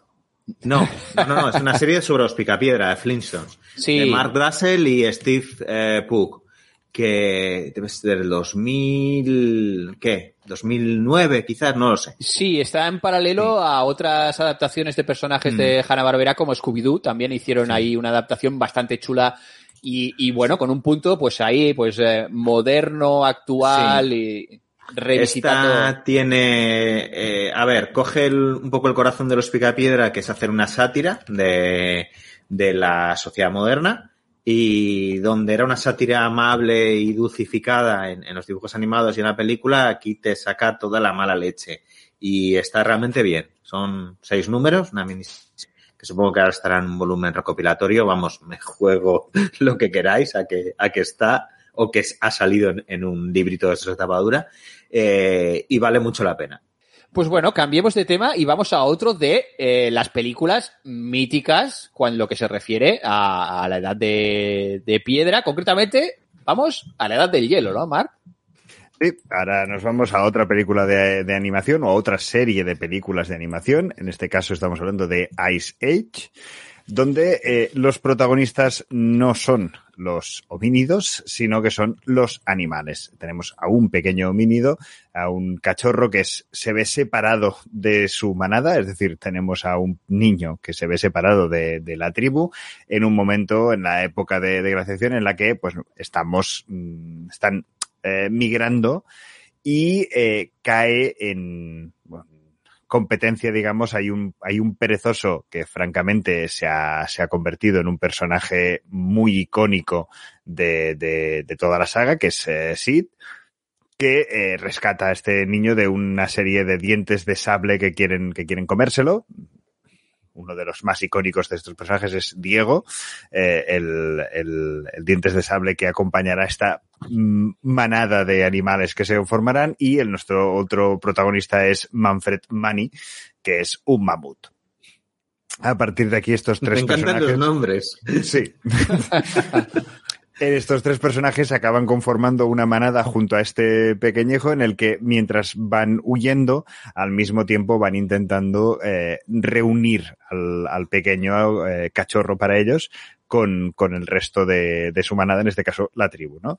Eh, a partir de aquí, evidentemente, también tenemos una serie de gags recurrentes en toda la saga, concretamente unos con la última bellota y un pequeño bicho que se pasa la vida intentando Ardirrata. Ardirrata, si no tengo muy claro cómo es Scrat, creo que se llama, eh, bueno, que, que, está buscando cómo, cómo comerse esa, esa bellota, ¿no? Eh, es una película en la que, bueno, está ambientada en, esta, en este periodo de prehistoria que estábamos diciendo, mm, huyamos de todos esos eh, términos que justamente estábamos resaltando de, de, de los picapiedra, porque aquí eh, los seres humanos son mm, anecdóticos, al menos en la, primera, y toda la gracia está en esa relación de mundo animal absolutamente fantasiosa. Es decir, eh, estamos viendo uh, el carácter de Timón y Pumba prácticamente metidos en, en animales prehistóricos. Y eh, es una película que francamente funciona muy bien. Tiene mucho ritmo, tiene mucha gracia. Igual que la que decíamos antes de los Crut, eh, tampoco vayamos a esperar eh, sacarle aquí una originalidad en el guion brutal, porque no, no la tiene, pero tiene una serie de gags francamente eh, muy interesantes que sí que funcionan y probablemente un sentido del humor mm, que se acerca más al siglo XXI que a los 90. También hay que decirlo. Eh, fue si no recuerdo mal, nominada a la mejor película animada en los Oscar, eh, no sé si en los Globos de Oro y al menos eh, en los premios Annie mmm, recibió varias nominaciones. ¿No sé si la habéis visto? Sí, claro. Soy muy fan de Ice Age. Un superclásico y bueno, lo que dices, al final es una película en la línea de otras muchas películas de, de aquella época eh, y que, bueno, funciona, funciona como un tiro. Es la, la, la, edad dorada de las películas así de animación en tres dimensiones que inauguró Pixar y empezaron a salir otros estudios en paralelo, pues intentando llegar a la excelencia de Pixar, pero no llegando. Y, pero en cualquier caso, mmm, pro, producciones muy resolutivas y que, que, han funcionado muy bien en taquilla como, como Ice Age y que han tenido, pues eso, al final secuelas también que... Sí, iba a decir, han tenido la Ice, el Ice Age 2, el deshielo, eh, 3, eh, Millán, tápate los oídos, el origen de los dinosaurios. uh... es un rollo mundo perdido, si no recuerdo sí. mal. Así un poco eh, Jules Verne. Eh, cuatro, la formación de los continentes. Cinco, choque de mundo. A partir de aquí, y luego ya hay spin-off, series de televisión. Hay una, hay una, hay una serie de televisión que se centra específicamente en Scrat, en la, en la ratardilla mm. esa que está pues persiguiendo la última bellota. Mm. Hay que reconocer que lo de la última bellota, hay, eh, si vas siguiendo en la saga, igual llega un momento en el que dices, bueno, mm, el chiste recurrente igual se os están acabando las ideas, pero hasta que llegas a ese punto, hay auténticas locuras que coges y dices, no, no, no o sea, no, esto no va a pasar, ¿verdad? Eh, que, va, como mínimo consiguen sacarte una buena sonrisa, al menos la primera vez que, que las ves. Yo me reí y, muchísimo, muchísimo con el gag del pájaro dodo. Por ejemplo. Y yo con, yo con el enseñar a nadar. A partir de aquí, eh, lo mismo que antes con los CRUD, eh, no, cero función pedagógica, mucha función de entretenimiento, mmm, está ambientado en la prehistoria, al menos alguna de las películas. Muy bien.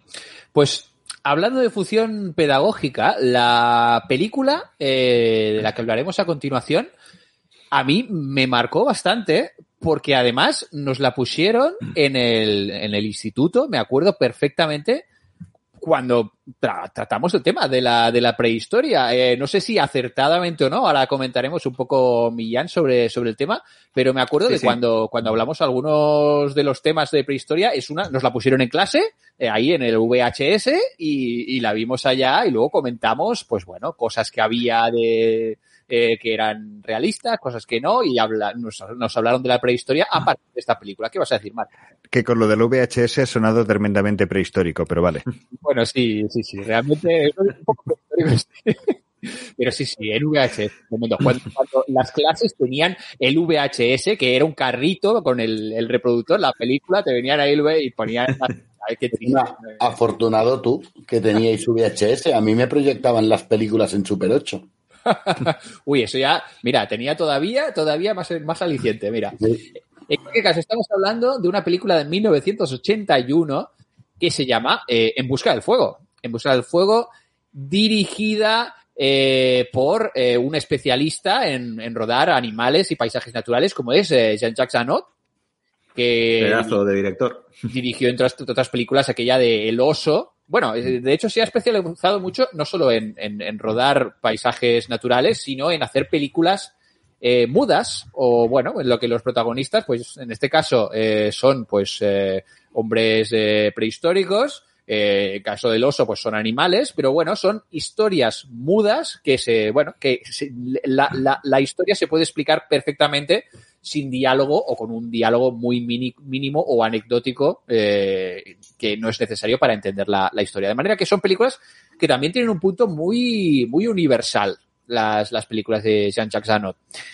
En cualquier caso, esta es la historia, tal como dice el título, de unos, eh, de unos homínidos eh, eh, bueno, que, que, que tienen, eh, están en la época en las que al menos eh, vemos diferentes tribus en diferente grado de evolución con- conviviendo, pero bueno, los, los, protagonistas eh, están en una, en una tribu que, que, tienen el fuego, pero lo conservan eh, encendido durante eh, todo, todo el tiempo, eh, evitan a toda costa que se apague, porque no son capaces de eh, encenderlo. O sea, ellos han conseguido una llama, ya sea pues que ha caído un rayo y han cogido un fuego y lo van ahí pues alimentando constantemente para que no se apague, porque evidentemente una fuente de calor les permite pues eh, sobrevivir eh, en- en- a, la, a la tribu. Entonces, el punto de conflicto es eh, cómo en un momento dado, eh, pues los responsables de custodiar que no se apague este fuego, resulta que tres de los miembros de la tribu la pifian y se apaga el fuego este. Entonces, son castigados para dejar la tribu y ir a buscar otra vez el fuego. No pueden volver a la tribu si no vuelven con fuego, como tiene que ser, que ya está bien, que la han liado muy parda. Y todo esto lo vemos a través de gruñidos y quejidos y gestos y unas gestualidades allí muy marcadas. Y están interpretados por eh, actores y actrices caracterizados eh, como eh, alguna eh, especie homínida. No sé qué, qué- qué tipo de, de homínido sería esta primera tribu, Millán, en qué- Seguramente podrían ser neandertales. Da- Dan la sensación que quieren representar neandertales o algo parecido. Correcto. Pues mira, eh, la tribu de neandertales van teniendo una serie de aventuras, eh, pues eso, en la naturaleza, eh, y las pasan canutas para sobrevivir, enfrentándose a animales, a las inclemencias del, del clima, para intentar, pues eso, conseguir eh, fuego como sea en algún sitio. Y luego esto enfrentándose a la vez en conflictos con otras tribus en diferentes eh, grados o similares de evolución técnica, eh, básicamente. Al principio se ve como un conflicto entre dos tribus que están a un mismo nivel tecnológico, eh, ahí con palos y piedras, básicamente. Y luego, a medida que avanza la acción, estos tres, eh, tres eh, protagonistas, estos tres miembros de la tribu, entran en contacto con una tribu más evolucionada, con unos homínidos, no sé si son unos, unos, unos sapiens ya, eh, Millán, no sé qué, qué dirías que son. Sí, Sapiens incluso ya mm, una sociedad que está casi superando el paleolítico, ¿no? Llegando a, a etapas más recientes de la prehistoria. En cualquier Da- caso, da vemos, sensación. Sí, es una sociedad, es- son unos, unos, unos hombres eh, que ya eh, tienen un lenguaje. Y de hecho, el, el lenguaje de la película se, se encargó a Anthony Burgess, el, el- el autor de La Naranja Mecánica, que, que hiciese un lenguaje que tuviese un cierto sentido, inspirado en algunas, algunos lenguajes de otras, de otras tribus, de, o de tribus reales, eh, para darle un cierto sentido. A pesar de que para, para la persona que, que ve la película no es necesario entender el lenguaje en sí, tiene una cierta coherencia y tiene pues una sonoridad que pues recuerda pues una cosa así como antigua, antigua y ancestral. eh, y tienen, pues eso, pues uno, una manera de hablar y una gestualidad que la ves totalmente diferente a la, cosa tosca de eh, los neandertales de la primera, de la primera tribu. Y, está constantemente, eh, pues bueno, ven como, como esta tribu tiene fuego a su disposición, son capaces de hacer fuego por sí mismos ahí, pues frotando palos y ese tipo de cosas. Y eh, pues eh, se acaban por, por azares de, de la vida, acaban con una de las eh, de las eh, miembros de, de, de esta tribu eh, les acompaña en el viaje, eh, pues, pues después de una serie de circunstancias. y vemos cómo eh, eh, se une al grupo y ya, ya son cuatro a la búsqueda, del retorno de, de, de, a la tribu con este fuego que han encontrado. Eh, y vemos cómo esta, esta nueva integrante del, del grupo pues va eh, pues eh, modificando las costumbres y va eh, como enseñando cosas de la cultura, de, de, esta cultura más, eh, más evolucionada a los neandertales. Desde la cosa más básica, como por ejemplo, intenta explicarles el, el, sentido del humor en una, en una eh, escena muy, muy, muy icónica. Se ve como que los, los neandertales como que no ríen. Entonces tienen la expresividad que, que utilizan no, no, la risa no existe y cuando la, la chica eh, pasa algo, le cae una piedra en la cabeza y, y lo escalabra ríe, uno. escalabra uno, se parte de risa la, la, chica y los otros no la entienden. ¿Por qué le pasa? ¿Por qué hace, por qué enseña los dientes? ¿Por qué de repente hace este, hace este ruido? Y vemos cómo van comprendiendo y luego van adaptándose y van haciendo su propia forma de risa, ahí repitiendo el gag, que, que, que el primer gag eh, que, que, tengan los diarrentales es pegar un golpetazo, el, el, el, dolor ajeno y reírse del el dolor ajeno también es, es, muy divertido, muy interesante a nivel, a nivel sociológico. Y luego, tremendamente, y tremendamente humano. Recuerda que... Benny cuando... Hill se forró con esto. Ahí estamos. Totalmente, totalmente. Y, y, de ahí, pues, pues hasta otras, desde las técnicas también eh, de, para, para defenderse, las eh, cómo generan como armas, por ejemplo, armas arrojadizas, eh, las ondas eh, para, para defenderse, y eso pues es una diferencia también tecnológica, o incluso la, la aproximación al, al sexo, eh, pues que se, se, hay una escena en que bueno, pues que a los, los neandertales como que ven el sexo de una única postura posible, que eso es como funciona y esto es una cosa que es así. Y bueno, pues la, la, la Sapiens como que, bueno, muestra que el sexo puede ser una forma también cultural, de, de una actividad de ocio que se puede realizar de diferentes, de diferentes maneras y posturas. Eh, pues esto, este tipo de, de, de convivencia entre estos, eh, estas dos, eh, pues bueno, eh, homínidos o, o, o, razas o culturas, es como evoluciona la película y como al final, pues se engendra como un híbrido entre las dos, como se ve cómo se cruzan estas, estas dos especies humanas para engendrar, pues quizás una nueva especie y, y evolucionar. esto ¿Qué? ¿Cómo le vemos esto de contexto a nivel histórico, Millán? ¿Cómo, ¿Cómo, lo ves? ¿Lo ves útil para enseñarlo en los colegios? Quizás hoy en día ya habrá quedado un poco, un poco superado. Lo que pasa es que eh, la Guerre du Feu, la Guerra del Fuego, el En Busca del Fuego, como se tradujo en España, eh, estaba muy bien documentada y reflejaba muy bien los conocimientos que había pues, en los años 70 eh, más o menos del siglo XX y han pasado más de 50 años. Y incluso entonces ya había algunas ideas que se, ya se estaban cuestionando, porque fíjate que está, o sea, la, un poco el guion se escribe, aunque es verdad que muy modificado, pero se escribe a partir de una novela, una novela francesa con el mismo nombre, que es de 1911, ¿vale?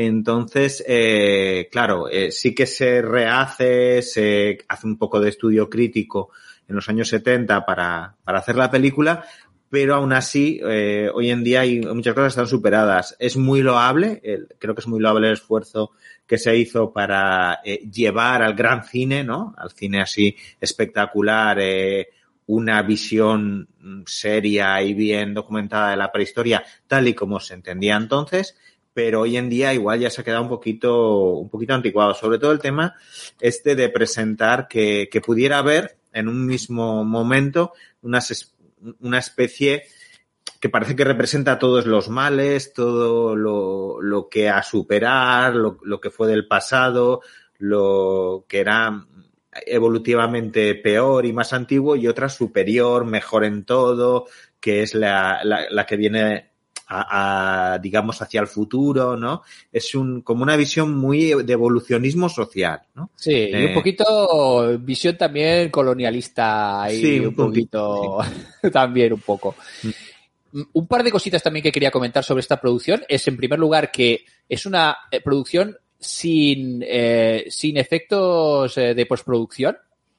O sea, grabada, lo que ves que está filmado estaba ahí, básicamente Eh, es una escena con es una película con grandes parajes eh, naturales, eh, rodada en diferentes países con diferentes, eh, pues eh, eso, eh, recursos naturales y que todo lo que ves ahí eh, no hay truco, trampa ni cartón, aparte del maquillaje y bueno, pues eh, fue un rodaje muy físico, muy que a los actores y actrices les resultó muy exigente físicamente, tuvieron bastantes problemas de lesiones, incluso hipotermias, eh, porque realmente es que eso, iban en pelotas por ahí y realmente sufrían las condiciones que se ven en la pantalla, pues muchas veces las tenían que, que sufrir en la propia carne.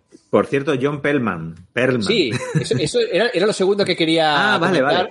Es que es la peli de debut de Ron Pellman, a nuestro querido Hellboy, entre otros Mm. grandes papeles, que, bueno, es un actor que ya sabéis que se caracteriza por un physique du rol, pues, pues tiene un físico muy característico y que, bueno, para encarnar la imagen que tenemos del neandertal primitivo, pues en el momento, pues parece que fue un casting pues muy, muy acertada, a pesar de que tuvo sus más y sus menos con Jean-Jacques al parecer, porque el señor Perman así de entrada es un poco peculiar en su manera de decir las cosas, eh, pero que luego al final la cosa fue muy bien y realmente pues eh, es un papel muy interesante y que luego pues no me extraña que luego, luego lo ves en otros papeles y claro, este hombre tiene un físico muy particular, muy, es muy voluminoso, tiene una mandíbula pues muy determinada y para, para aquel papel pues es- le venía al, al dedillo, ni más ni menos. No sé si queréis comentar alguna cosita más sobre, sobre En Busca del Fuego. No, sobre En Busca del Fuego no. Sobre En Busca sí. ¿Vale? Porque, queridos oyentes, debo decir que eh, Millán ha sido muy claro en lo que es prehistoria y lo que no es prehistoria, en lo que nos dejaba para hablar y lo que no nos dejaba hablar en este programa. Así que Petri, Patito, Sera y Piecito de En Busca del Valle Encantado os mandan recuerdos, porque el desalmado de Millán no nos ha dejado tratar el tema. Fuera. Tiene que haber Qué un homínido, un homínido ahí que justifique a los dinosaurios. Si no, fuera, fuera esos dinosaurios. Qué vergüenza, qué extinción. vergüenza. Qué, maravilla, piecito ahí. Madre mía, vaya encantado. En cualquier caso, ya con esto cerramos nuestra, nuestra sección de, de películas y cine y nos vamos a jugar alguna cosa.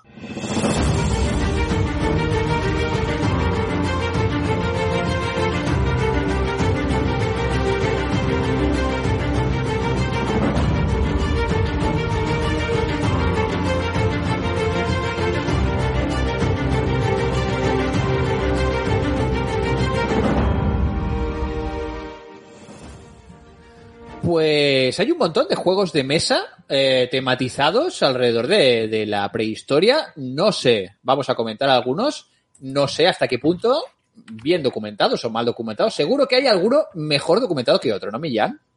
Sí, sí, yo he visto un poco de todo, la verdad. Sobre, sobre la prehistoria. Aunque Vamos. últimamente, en los últimos años, se han hecho cosas bastante interesantes. Bueno, vamos a empezar por, por, un, por un juego que, del que nos va a hablar eh, Mark. A ver, explícanos. Hoy estás, estás bastante frío hoy porque el hielo, el hielo te tira, ¿eh? Sí, mucho. A mí me tira mucho más el frío, que claro, eso es así. Y eh, creo que ninguno de nosotros ha querido traer el Stone Age. No sé si Millán no lo ha traído intencionadamente, pero es uno de los que están Bueno, ahí. había que elegir, había que elegir. Es, es que un, es un hay- euro de colocación de trabajadores. Querida audiencia, mm, no lo hemos traído porque no hemos querido, ya está. Pero bueno, eh, yo vengo a traer algo que en algunos momentos puede recordar a Stone Age. eh, es el Endless Winter. Es un juego que aquí en España publica TCG Factory, que eh, creo que es el primer juego, uno de los primeros juegos de una editorial eh, griega. Eh, en este caso el diseño es de Stan Kordonsky, ilustración de, bueno, mm, Mijalmo Dimitrievski, perdón a los autores e ilustradores si no lo he pronunciado correctamente. Estamos hablando de un euro de 1 a 4 jugadores porque sí, existe poder la posibilidad de jugarlo en solitario.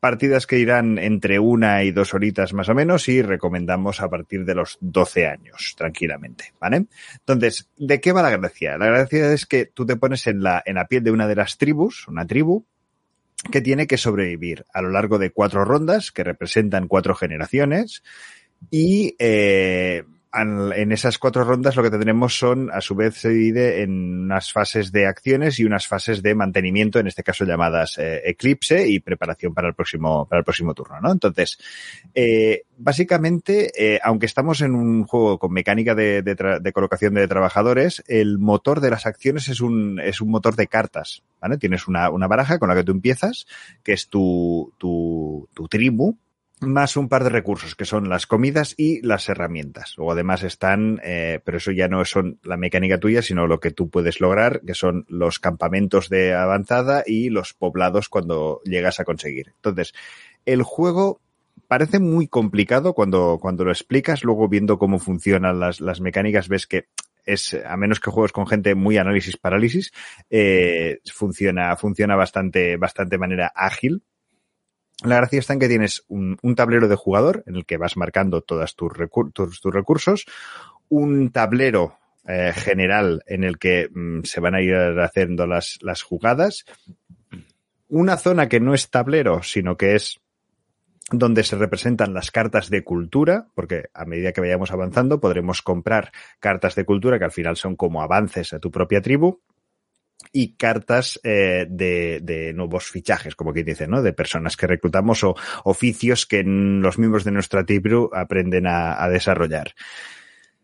Hay otra zona que están una serie de animales, que son los que podemos eh, cazar y en determinado momento comernos y eh, donde podemos domesticar, como quien dice. Y luego hay una parte, otro tablero, que es el de ofrendas, en el que podremos ir ganando honor y en el que podremos ir representando ese, ese parte cultural de, de, la, de la ascendencia en las distintas generaciones y eh, los trofeos, por así decirlo. Entonces, eh, es verdad que el, juego tiene muchos eh, pequeños tableros, tiene incluso uno de, de eh, no tótems, ahora no me saldrá la, la palabra, pero bueno, megalitos, donde puedes ir construyendo megalitos. Entonces, al final es de mecánica de trabajadores, es cierto, pero eh, nuestra mazo como hemos dicho, son generaciones, lo que vamos a ir haciendo también es renovando y vamos a ir enterrando, literalmente, tenemos un cementerio eh, en el que vamos a ir enterrando parte de estos miembros de la tribu a medida que vayamos optimizando nuestro mazo de, de, acciones. ¿Cuáles son las, las tuercas que tiene? Tiene el tablero principal, sí que es verdad que hay una fase de acciones en la que en función de nuestras cartas y nuestras habilidades, pues podremos hacer unas acciones, pero luego hay cuatro acciones que están en, en mitad de, del tablero que nos permiten realizar cuatro, cuatro grandes bloques, ¿no? Que sería, una sería pues aprender esos oficios, otro sería explorar, otro sería ir a cazar, otro sería, ¿vale? Y eh, las tenemos que hacer por orden. En cada uno de estos cuatro bloques hay tres capas eh, en la primera simplemente podemos hacer tantas veces como queramos y tengamos recursos para pagar una determinada acción. Luego pasaremos a un segundo bloque donde podremos hacer una segunda fase, como por ejemplo en el de exploración, pues podríamos en la primera fase plantar poblados. En la segunda fase podríamos convertir en poblados eh, eh, los campamentos en poblados. Pero hay una tercera fase que nos daría un tercer beneficio, que solo la hará el primero que llegue hasta allí. Es decir, solamente el primero que haga esa acción podrá obtener ese beneficio. Las mecánicas, hay, tienen muchísimas pequeñas mecánicas, porque, por ejemplo, en función de cómo hemos acabado y qué acciones hemos hecho, se reasignan nuestros, nuestro orden a la hora de, empezar el, el, próximo turno, por ejemplo. Eh, cuando construimos los megalitos, hay un tablero aparte donde podemos ir construyendo con nuestras piezas esos megalitos, y cuando se han juntado cuatro megalitos, alguien puede coger y poner un megalito encima. Y eso genera otra nueva, otra nueva puntuación, con lo cual puedes ir construyendo. Es un juego que tiene muchísimos pequeños detalles, pero que eh, funciona muy bien. Funciona muy bien a nivel de, a nivel de todas la, las, las mecánicas. O sea, quiero decir, funciona como un, como un relojito. La única pega para mí, eh, después de haber hecho una, una prueba rápida, es que mmm, despliega tantos componentes que la preparación puede hacerse un pelín tediosa si no la tienes por la mano o si no la tienes muy clara y que al final forzosamente algo te acaba quedando más lejos que otro, ¿vale? No, en lugar de tener un macro tablero, tiene distintos bloques y a menos que tengas un comedor muy ancho en el que puedas poner muchas mesillas muy cerca de todo el mundo, eh, al final mm, pagas ese, pagas ese precio. Por lo demás, eh, yo lo recomiendo muchísimo. Mm, Tampoco pretende ser una, un juego académico, como decíamos antes, pero sí que tiene unos ciertos tintes, como lo que decíamos, ¿no? esa parte de las generaciones, el ir a aprender oficios, el que, que me han gustado. Luego, mirando las cartas de más y tal, eh, también gusta me ha gustado mucho el hecho de que eh, hay no paridad, pero antes que Pablo decía hay que romper un poco el mito de que el hombre salía a cazar y que la mujer se quedaba en casa, pues mm, hay mm, hombres, mujeres haciendo distintos, eh, distintos cargos, hay jefes y jefas de, de tribu, por ejemplo, en este caso, eh, como nota, quizás sí que diría que había- me ha parecido que había más hombres que mujeres, pero aquello de rozando el 50, y al mismo tiempo también me ha gustado muchísimo eh, el hecho de que, por ejemplo, la carta de mujer de la tribu, ojito, porque mm, así como el hombre de la tribu mm, a la primera vuelta te lo quieres sacar de encima porque lo que sabe hacer es mm, golpear y ya, eh, la mujer de la tribu es muy versátil, tiene muchísimas eh, cartas de habilidades de más y tal, ¿no? Empecé Haciendo un poco la, la, la, la inversa, que probablemente, y aquí estoy especulando como decía Millán, probablemente allí no fuera tanto de... unos hacen, otros hacen, sino que aquí es mm, hagamos todos de todo y cuanto mejor más, porque aquí lo que nos jugamos es la, la supervivencia, ¿no?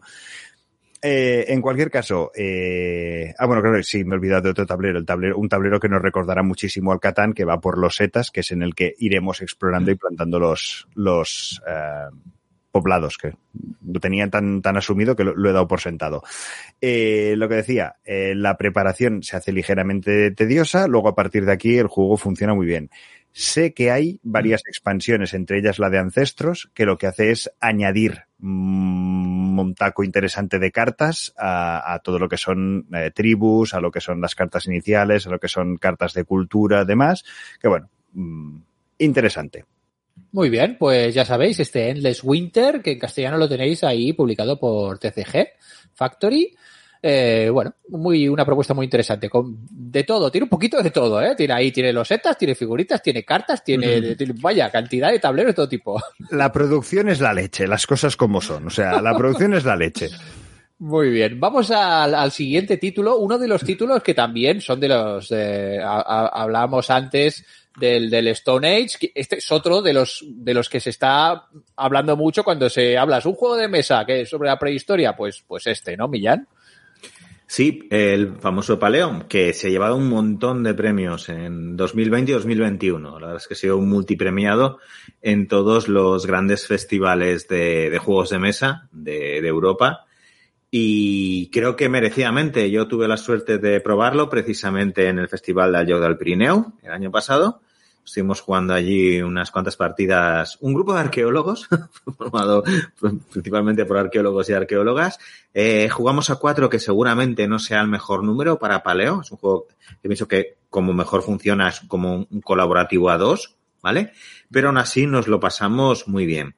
No voy a entrar en mucho detalle eh, porque tenemos muchos juegos, porque también llevamos un buen rato de programa y ya nos quedan algunos temas en el tintero. Así que os daré algunas pinceladas así un poco generales, ¿vale? Como digo, es un juego colaborativo de entre uno, puede ser incluso un solitario, a cuatro jugadores. Como mejor funciona es con dos y se basa en, en una dinámica eh, alrededor de un- unos mazos de cartas, ¿vale?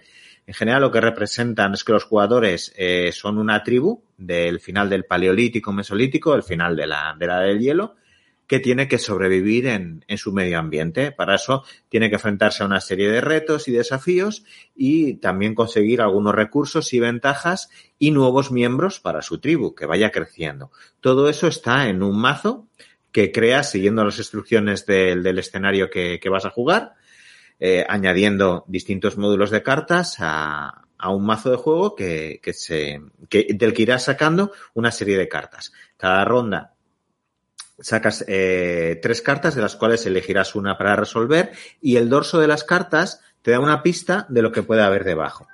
Con lo cual tú tienes una serie de recursos, también tienes la posibilidad de ayudarte entre los distintos jugadores y tienes que estar siempre calculando si vas a conseguir o no eh, resolver el, el, siguiente reto, ¿no? También, como digo, aparecerán nuevos personajes que añadirás a tu tribu eh, durante el juego. Hay recolectores y recolectoras, cazadores y cazadoras y demás.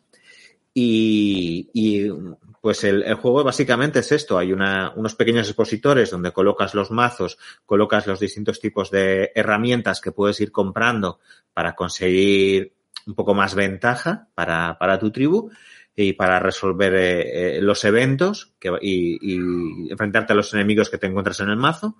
Y, y, ya está, eso, eso es todo. Dentro de esa sencillez del, del sistema básico, todo lo demás es añadir detalle, añadir granularidad y en general, yo digo que funciona muy bien.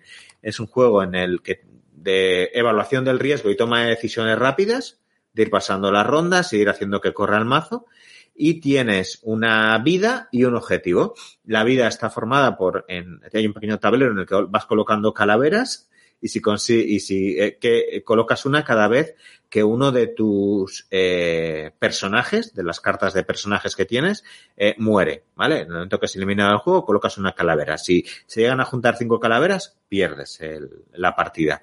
Y eh, en el mismo eh, pequeño tablero tienes para formar un mosaico de una pintura rupestre de un mamut, ¿vale? Que representaría un poco eh, que ya te has establecido en el territorio y que eh, ya has hecho la pintura rupestre un poco que marca que ese va a ser tu lugar de residencia, por así decirlo, definitivo, ¿no? Y entonces el mosaico tiene cinco piezas que vas colocando cada vez que consigues una serie de objetivos y si colocas la quinta pieza, completas el, la pintura rupestre en mamut, ganas. Y ya está. Eso es el juego. Dentro de eso, pues hay muchos detalles, excepciones y, subreglas, pero en esencia, pues es lo que os he contado. Y a, nivel de documentación histórica y de cómo está hecho, pues muy bien. La verdad es que no le puedo poner casi ningún pego. Quizás el único que si eliges determinados módulos para meter al, al mazo, al, al, crear el escenario, te puede quedar una cosa demasiada de, un poco de hombres contra bestias, ¿no? Que parece que algunos de los módulos son lobos y hay lobos por todas partes y los lobos te están atacando continuamente y tienes que enfrentarte casi en la guerra contra los lobos, ¿no? Como un poco la guerra como el terror, contra el terror, pero la guerra contra los lobos. Nos hacíamos bromas con eso cuando estábamos jugando. Pero aparte de algún detalle de ese tipo, que a veces en un juego de mesa es difícil no colocar un antagonista, ¿no? O, no encontrar algún tipo de eh, de ese tipo para que el juego funcione. Pues ya digo que quitando eso, eh, me gustó mucho como mecánico, me pareció un juego muy ágil. Eh, perdimos un montón, perdimos un montón hasta que acabamos por cogerle un poco el truco y, y ganar. el truco está sobre todo en la gestión del riesgo, en no asumir demasiado. Al final, eh, es eso, ¿no? Y de tomar buenas decisiones. Pues muy bien, ahí tenemos el paleo, que lo publica Debir, y vamos a terminar las recomendaciones prehistóricas con un juego, no sé yo, con mucho, mucho trasfondo histórico ahí documentado, Mark. Perdona, pero el nombre lo dice todo. Trogloditar. Millán se, Millán se va ya porque, porque se, se asusta, pero bueno. Eh, a ver, es un juego de Walter Over que aquí en España publicó Edge. Además, dedicado a Millán, es absolutamente herético entre todo lo que debe ser la, la, la prehistoria y además está descatalogado. O sea, es una dedicatoria doble para, para Millán. Eh, en cualquier caso, ¿de qué va el juego? El juego va básicamente de que tenemos unas eh, piezas de construcción, en este caso, pues un cilindro amarillo, un cilindro azul, una especie de, eh, bueno, un, una columna verde y una columna amarilla y una especie de es que todo rojo. mal. Sí. ¿Ves? Yo te lo he dicho. Iba todo dedicado mal. a ti, Millán. No me has dejado colar a piecito, pues ahora esto te lo comes.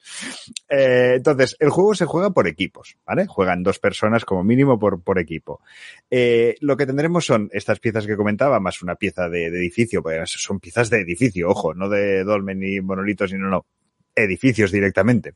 Entonces, eh, lo que haremos será una persona que será el arquitecto que estará dando indicaciones al constructor, que tendrá que colocar estas piezas siguiendo una carta que habrá visto el arquitecto, en el que se le muestra una, una colocación de estas figuras en tres niveles de profundidad y hasta en tres alturas, ¿vale? Pero, siguiendo todos los clichés del troglodita que hemos intentado combatir a lo largo del programa, ¿qué no hacían los trogloditas? Hablar.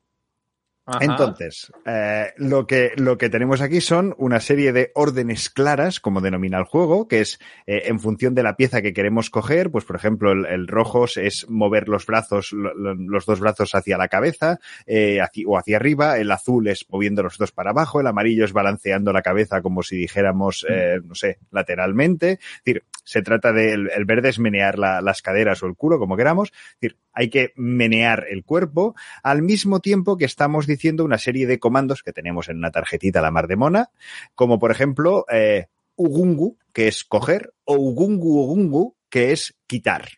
¿Vale? Eh, Karungu, que es gira cosa, Karungu Karungu, que es inclina cosa, ¿vale? Hay unos matices ahí de, colocación. Eh, ¿Qué nos encontramos a partir de aquí? A partir de aquí, lo que podemos hacer es, claro, hay que ir construyendo. ¿Qué ocurrirá?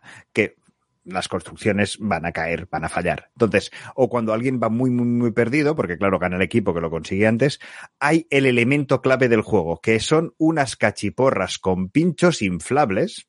Ahí, ahí, Con- ahí. Vamos Sí. ahí, el atrecho, el atrecho, eso es lo que nos interesa este juego. Sí, con las que podemos golpear a la cabeza de nuestro compañero en plan de no, no, no, no, no, no estás entendiendo nada, vamos a cambiarlo, mm, vuelve a empezar. Eh, también tiene su código de, de eh, un golpe es el ok, eh, dos golpes es un arg, vas mal. Ya está, el juego no tiene más. O sea, son unas risas aseguradas. luego hay una, hay versiones para jugar diferentes. O sea, pero bueno, tampoco nos vengamos arriba. Es un juego para echar unas risas extremadamente bien documentado con lo que es la sociedad dominica de la prehistoria, como ahora nos podrá comentar Millán cuando acabe de sacar espuma por la boca. Yo solo voy a decir que hice una ficha didáctica sobre este juego eh, y dije que estaba muy bien para explicar todo lo que se, está mal en lo que eh, contamos sobre la prehistoria, ¿no? Es una hoja de ruta perfecta para empezar a hablar de tópicos falsos sobre, sobre nuestros antepasados. Muy bien, cachiporrazo, sacas coporro, en fin. Eh, pues nada, vamos a terminar ya con los juegos de mesa. No sin antes eh, mencionar que, bueno, que muchas veces los juegos de mesa pueden servir eh, para, para explicar, para, para poner un poco de contexto y de, de- cosas sobre la prehistoria. Tú, eh, Pablo, tuviste alguna experiencia al respecto, ¿no? Sí, bueno, ya hace un montón de años, porque ya hace siete años prácticamente que dejé de, de ejercer como maestro. Pero bueno, me, encontrado, me encontré con un, con un problema explicando prehistoria en clase. Y es que así como los chavales, estamos hablando de un quinto de primaria, o sea, chavales de 10 años, chicos y chicas de 10 años, entendían muy bien el concepto de que al aparecer la agricultura y, y la ganadería, pues se establecían en un sitio fijo y ahí había la transición o la revolución neolítica, aparecía a partir de ahí. Eh, eso lo entendían muy bien. No veían tan claro o me costaba más hacerles entender el paso del neolítico al, al cacolítico, a la edad de los metales, ¿no? Porque claro, decían, bueno, pero si ya estaban ahí establecidos, pues ya está, ¿no? O sea, ya se quedan ahí y, la cosa se queda en un status quo, ¿no? Ellos no decían status quo, pero decía que, pero, pero- pero ¿por qué? Entonces, uno de los elementos para hacerles entender eso, pese a que el comercio, por ejemplo, ya se da desde el paleolítico, aunque no nos lo parezca, y eso Millán me lo explicó muy bien una vez, por cómo hemos encontrado piedras que vienen de zonas muy alejadas y que no puede ser que se fueran hasta allí, estuvieran picando piedra y luego bajaran, sino que había un intercambio probablemente. Eh, bueno, les pude hacer entender, les quise hacer entender que el comercio fue muy importante para el crecimiento y para la especialización en trabajos de los seres humanos. ¿Cómo hacerlo? Ostras, si les pego una chapa de media hora, se me van a dormir, no lo van a entender. Y se me, se me encendió la lucecita, pedí ayuda a Debir, estamos hablando del año, ya te digo, 2000-2001, y lo que hice fue poner cuatro catanes en las mesas, en clase, y decir, vamos a jugar. Ah, pero hoy no hay clase, no, hoy vamos a jugar. Les enseñé a jugar a Catán, estuvieron jugando unas partidas, y cuando ya habían jugado esas partidas, eh, cuidado, fue muy, muy, muy rupestre, ¿eh? No, pensad que en esa época el concepto de aprendizaje basado en juegos, a mí me miraron raro cuando puse unos juegos sobre la mesa. O sea, no, no se hablaba de aprendizaje basado en juegos. Pues puse esos catanes encima de la mesa, estuvieron jugando ahí un par de sesiones y luego recogí los catanes y dije, muy bien. Ahora, fijaos, estos poblados, imaginaos que son los poblados del, del neolítico. Y de repente, fijaos que aquí no hay guerras. Estamos empezando a hablar con otros poblados que están en nuestra misma isla. Y estamos intercambiándonos, pues yo intercambio ovejas, yo tengo más madera, pues yo ofrezco más madera eh, para conseguir las ovejas que me faltan. Es decir, todo ese tema sin que haya moneda de por medio, simplemente a través del intercambio. Y entonces entienden el, pero ¿cómo se ponían de acuerdo? Pues como lo habéis hecho vosotros. Diciendo, bueno, va, ¿quién me da una madera? Va, pues yo quiero dos ovejas, no una, mm, no dos, mm, cosas de este estilo. Y, y luego utilizando evidentemente el comercio exterior, esos puertos que hay en Catán, ese contacto con otras culturas, eh, en el cual conseguimos materiales que no podemos conseguir en la isla o que está siendo muy difícil conseguir en la isla. Fijaos que en Catán, en el juego básico, no hay metales. Es oveja, barro, eh, piedra, eh, trigo y madera. Punto. Todavía no hemos llegado a esa edad de los metales. No sabemos cómo forjarlo, cómo aprovecharlo. Y entonces, fijaos que ya en el neolítico, o finales del neolítico, cuando un pueblo va creciendo, se va expandiendo, se va enriqueciendo, se convierte en una ciudad. Y es esa aparición de las primeras ciudades. Y, y cómo es importante la ruta comercial. Cómo aparece la, una especialización eh, laboral, como es el ejército, como son los soldados, que ya serán fundamentales en la edad de, las, de, las, de los metales, ¿no? Esas primeras culturas que ya tienen gente que se dedica a custodiar, a atacar, a, bueno, aquí con el ejemplo del, del enfrentarse al ladrón, ¿no? Claro, a partir de ahí de repente hicieron un clic y a mí me pareció muy interesante el ver cómo a través de un juego ellos entendían una serie de, de, ideas que son tremendamente abstractas para chavales de esa edad y las entendían con facilidad. Eh, evidentemente, pues cuando tocó Edad Media tuve que sacar el carcasón. O sea, tocó. Porque, porque ya que habíamos jugado en la prehistoria, que ¿por qué no podíamos jugar en la Edad Media? Digo, pues claro que sí, podemos jugar en la Edad Media, ¿no? Claro. Y pues para explicar la pirámide feudal, el carcasón va de fábula. Uh -huh. No sé si lo hice bien o mal, Millán, si cometí muchos errores, pero yo creo que fue una experiencia muy, muy interesante, sobre todo en una época que ya te digo, ¿eh? no teníamos libros sobre aprendizaje basado en juegos, ni, ni podcast, ni, ni blogs, ni nada de eso. Seguro que sí, suena, suena muy bien toda la experiencia. Pues muy bien, no, me había imaginado yo, el, mira, interpretar el Catán como un juego prehistórico, pues, pues mira, no está mal. me parece muy buena, muy buena idea. Y vamos a acabar el, el programa también recomendando un videojuego.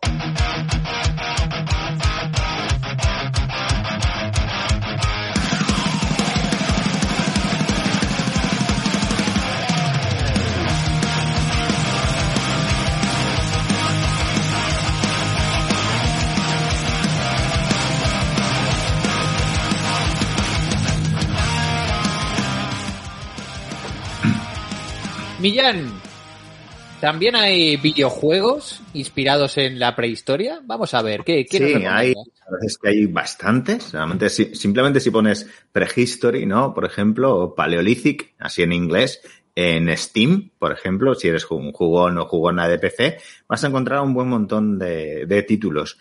Yo eh, voy a hablar de uno en concreto que a mí me tiene enamorado desde el que lo jugué, pero por mencionar así muy brevemente, uno al que, que, también recomiendo, que sería Ancestors, ¿vale? Un juego muy sesudo y con muchos elementos de divulgación eh, científica, que está, está realmente bien y está bastante bien hecho además a nivel de, juego, en 3D y, y, con unos escenarios naturales muy, muy conseguidos y tal. Y otro que, siendo muy entretenido, eh, no tiene absolutamente ningún eh, rigor histórico, que es el Far Cry Primal, ¿vale? Que es un, no deja de ser un mata-mata, un FPS 3D, trasladado a una, a una prehistoria genocida que, que no, no, tiene, no tiene ninguna base, base científica, ¿eh? Uh -huh. eh así que no, no os llevéis a engaño con él, podéis jugarlo, es muy divertido, es un guerrero ahí a tope de, del mesolítico, pero, pero, del mesolítico de la pero, fantasía. ¿Pero se puede llevar la cachiporra de Trogloditar o no se puede? Sí, sí, hay. Sí, pero será todo. O sea, será la cachiporra de Troglodita, pero como con cuchillas de ahí, cristal. Ahí, que... Todavía, todavía un punto más gore, ¿no? Muy bien. Pero el juego del que voy a hablar es, como decía, es un juego que a mí me, me enamoró lo, cuando lo jugué. Es un juego que se juega en seguramente en menos tiempo de, de lo que pasaremos aquí hablando de él, porque es un microjuego que te lo vas a jugar en unos 5 o 6 minutos y en el que nos ponemos en el punto de vista de una mamut, una hembra de mamut en el paleolítico. ¿Vale? Es un producto además gratuito del estudio In Between Games que requiere una instalación mínima y lo puedes jugar en Steam y también está en Google Play y en el Apple Store. O sea que no, no tienes ninguna excusa. Cualquiera que, que nos esté escuchando se lo tiene que bajar y, y, tiene que probarlo porque es un jueguito, ¿vale? Y está, está realmente muy bien porque a través de una historia muy sencilla, una historia que juegas, eh, moviendo a, a, tu mamut por, por un escenario en dos dimensiones, muy simple, que es, está un poco reflejando como si fuera una, una pared de una cueva en la cual hay una pintura rupestre animada, ¿no? Que eres tú y todo el entorno que hay a tu alrededor que se va moviendo y va cambiando, ¿vale? Es como si las pinturas rupestres fueran el cine de la prehistoria, por así decirlo. Si lo imaginas así, pues en ese entorno 3D de la pared de la cueva tú vas moviendo tu pintura, tu personaje es tu pintura de la mamut, ¿vale? Y vas haciendo una serie de acciones y van ocurriendo cosas a tu alrededor, ¿vale? Y realmente el juego lo que son relaciones entre los seres humanos y la naturaleza en ese momento del final del paleolítico y te, te va a interpelar directamente de forma emocional, ¿vale? Con una pequeña pero muy directa historia eh, que a mí me, me, alucinó y me enamoró cuando, cuando jugué este, este jueguito, este pequeño juego de, de In-Between Games, ¿no? Eh, desde el punto de vista un poco de la documentación, la mayor parte de las cosas están, están muy bien. La, un poco la representación de lo que sería de la megafauna, estos mamuts, cómo vivían en la estepa, también el tema de la cacería por parte de los humanos, la, algunas cosas así de la cultura prehistórica, como las cabañas que aparecen, están basadas en, en yacimientos arqueológicos, en concreto en yacimientos de, de, Rusia, como Kostienki 11, o sea que están bastante bien hechas y quizás lo que menos realista resulta, por así decirlo, serían las, las propias representaciones, los personajes e iconos que aparecen como esas pinturas rupestres animadas, que más que seguir la convención del paleolítico, son un poco así más como de dibujo animado, ¿no? Eh, no son muy fieles, pero funcionan perfectamente bien y tienen su propia unidad estética dentro del juego. O sea que en ese sentido también parece que está, está muy bien conseguido. No sé si os suena esto, lo habéis jugado. Si no, lo tenéis que jugar, ¿vale? Que son cinco minutos y es un disfrute de juego. Me suena de que ya lo habías comentado en otro programa. Sí, en un Polifrikis. en un Polifrikis, yo creo que todavía cuando lo hacíamos el programa en, en Cugat.cat. Para que veas que a veces te escucho. y con este apunte histórico también, yo creo que es un antes y un después de este programa. He escuchado a alguno de las integrantes, recordando uno de los temas que habéis hablado. Eh, yo creo que vamos a ir ya eh, cerrando este, este programa eh, a cachiporrazo limpio. Eh, que no. Porra no, dinosaurios tampoco, vale. Yo creo que, que, que hemos aprendido cosas en este programa. Ha sido muy interesante. Eh, hemos descubierto cosas que la verdad que desconocía, al menos yo. Así que me, me doy por satisfecho. No sin antes, eh, nos, nos vamos a pedir, antes recordaros que una de las formas de evolución máxima es apuntarse a ayudar jugando. Ya sabéis que nuestro podcast es solidario con esta asociación de ayuda a la infancia a través del juego que seguramente en la edad de piedra ya jugaban y jugaban a cosas que parece que no han quedado, pero que seguramente debían, debían jugar. De manera que eh, ya sabéis, os animamos a entrar en ayudarjugando.org y eh, a apoyar a esta, a esta asociación en sus actividades, haciendo, haciendo socias, o bien haciendo voluntarias, o también os podéis apuntar a nuestro Patreon, al Patreon de Cero en Cordura, que ya sabéis que eh, todas las aportaciones que recibimos a través de, del Patreon van directas a ayudar jugando. Así que ya sabéis, tenéis muchas, muchas formas de, de, sumaros. Y con esto vamos a ir ya cerrando, dando carpetazo a este programa prehistórico. Eh, no sin antes despedirnos del equipo habitual del programa. Eh, Pablo Jiménez, que vaya, que vaya muy bien. Muchas gracias. Y Stonehenge lo levantaron los extraterrestres. Ahí estamos, ahí estamos. Eh, Mark Travé, ya te puedes volver a la, a la Batcueva eh, con el hombre de las cavernas. No hay ningún tipo de problema. Yo y el Yeti, que somos descendientes de esas alienígenas que comentaba Pablo, eh, nos volvemos a la prehistoria. Y Millán Mozota, muchas gracias por tu sabiduría en este programa. Yo creo que te has lucido, te has lucido. Y por su paciencia.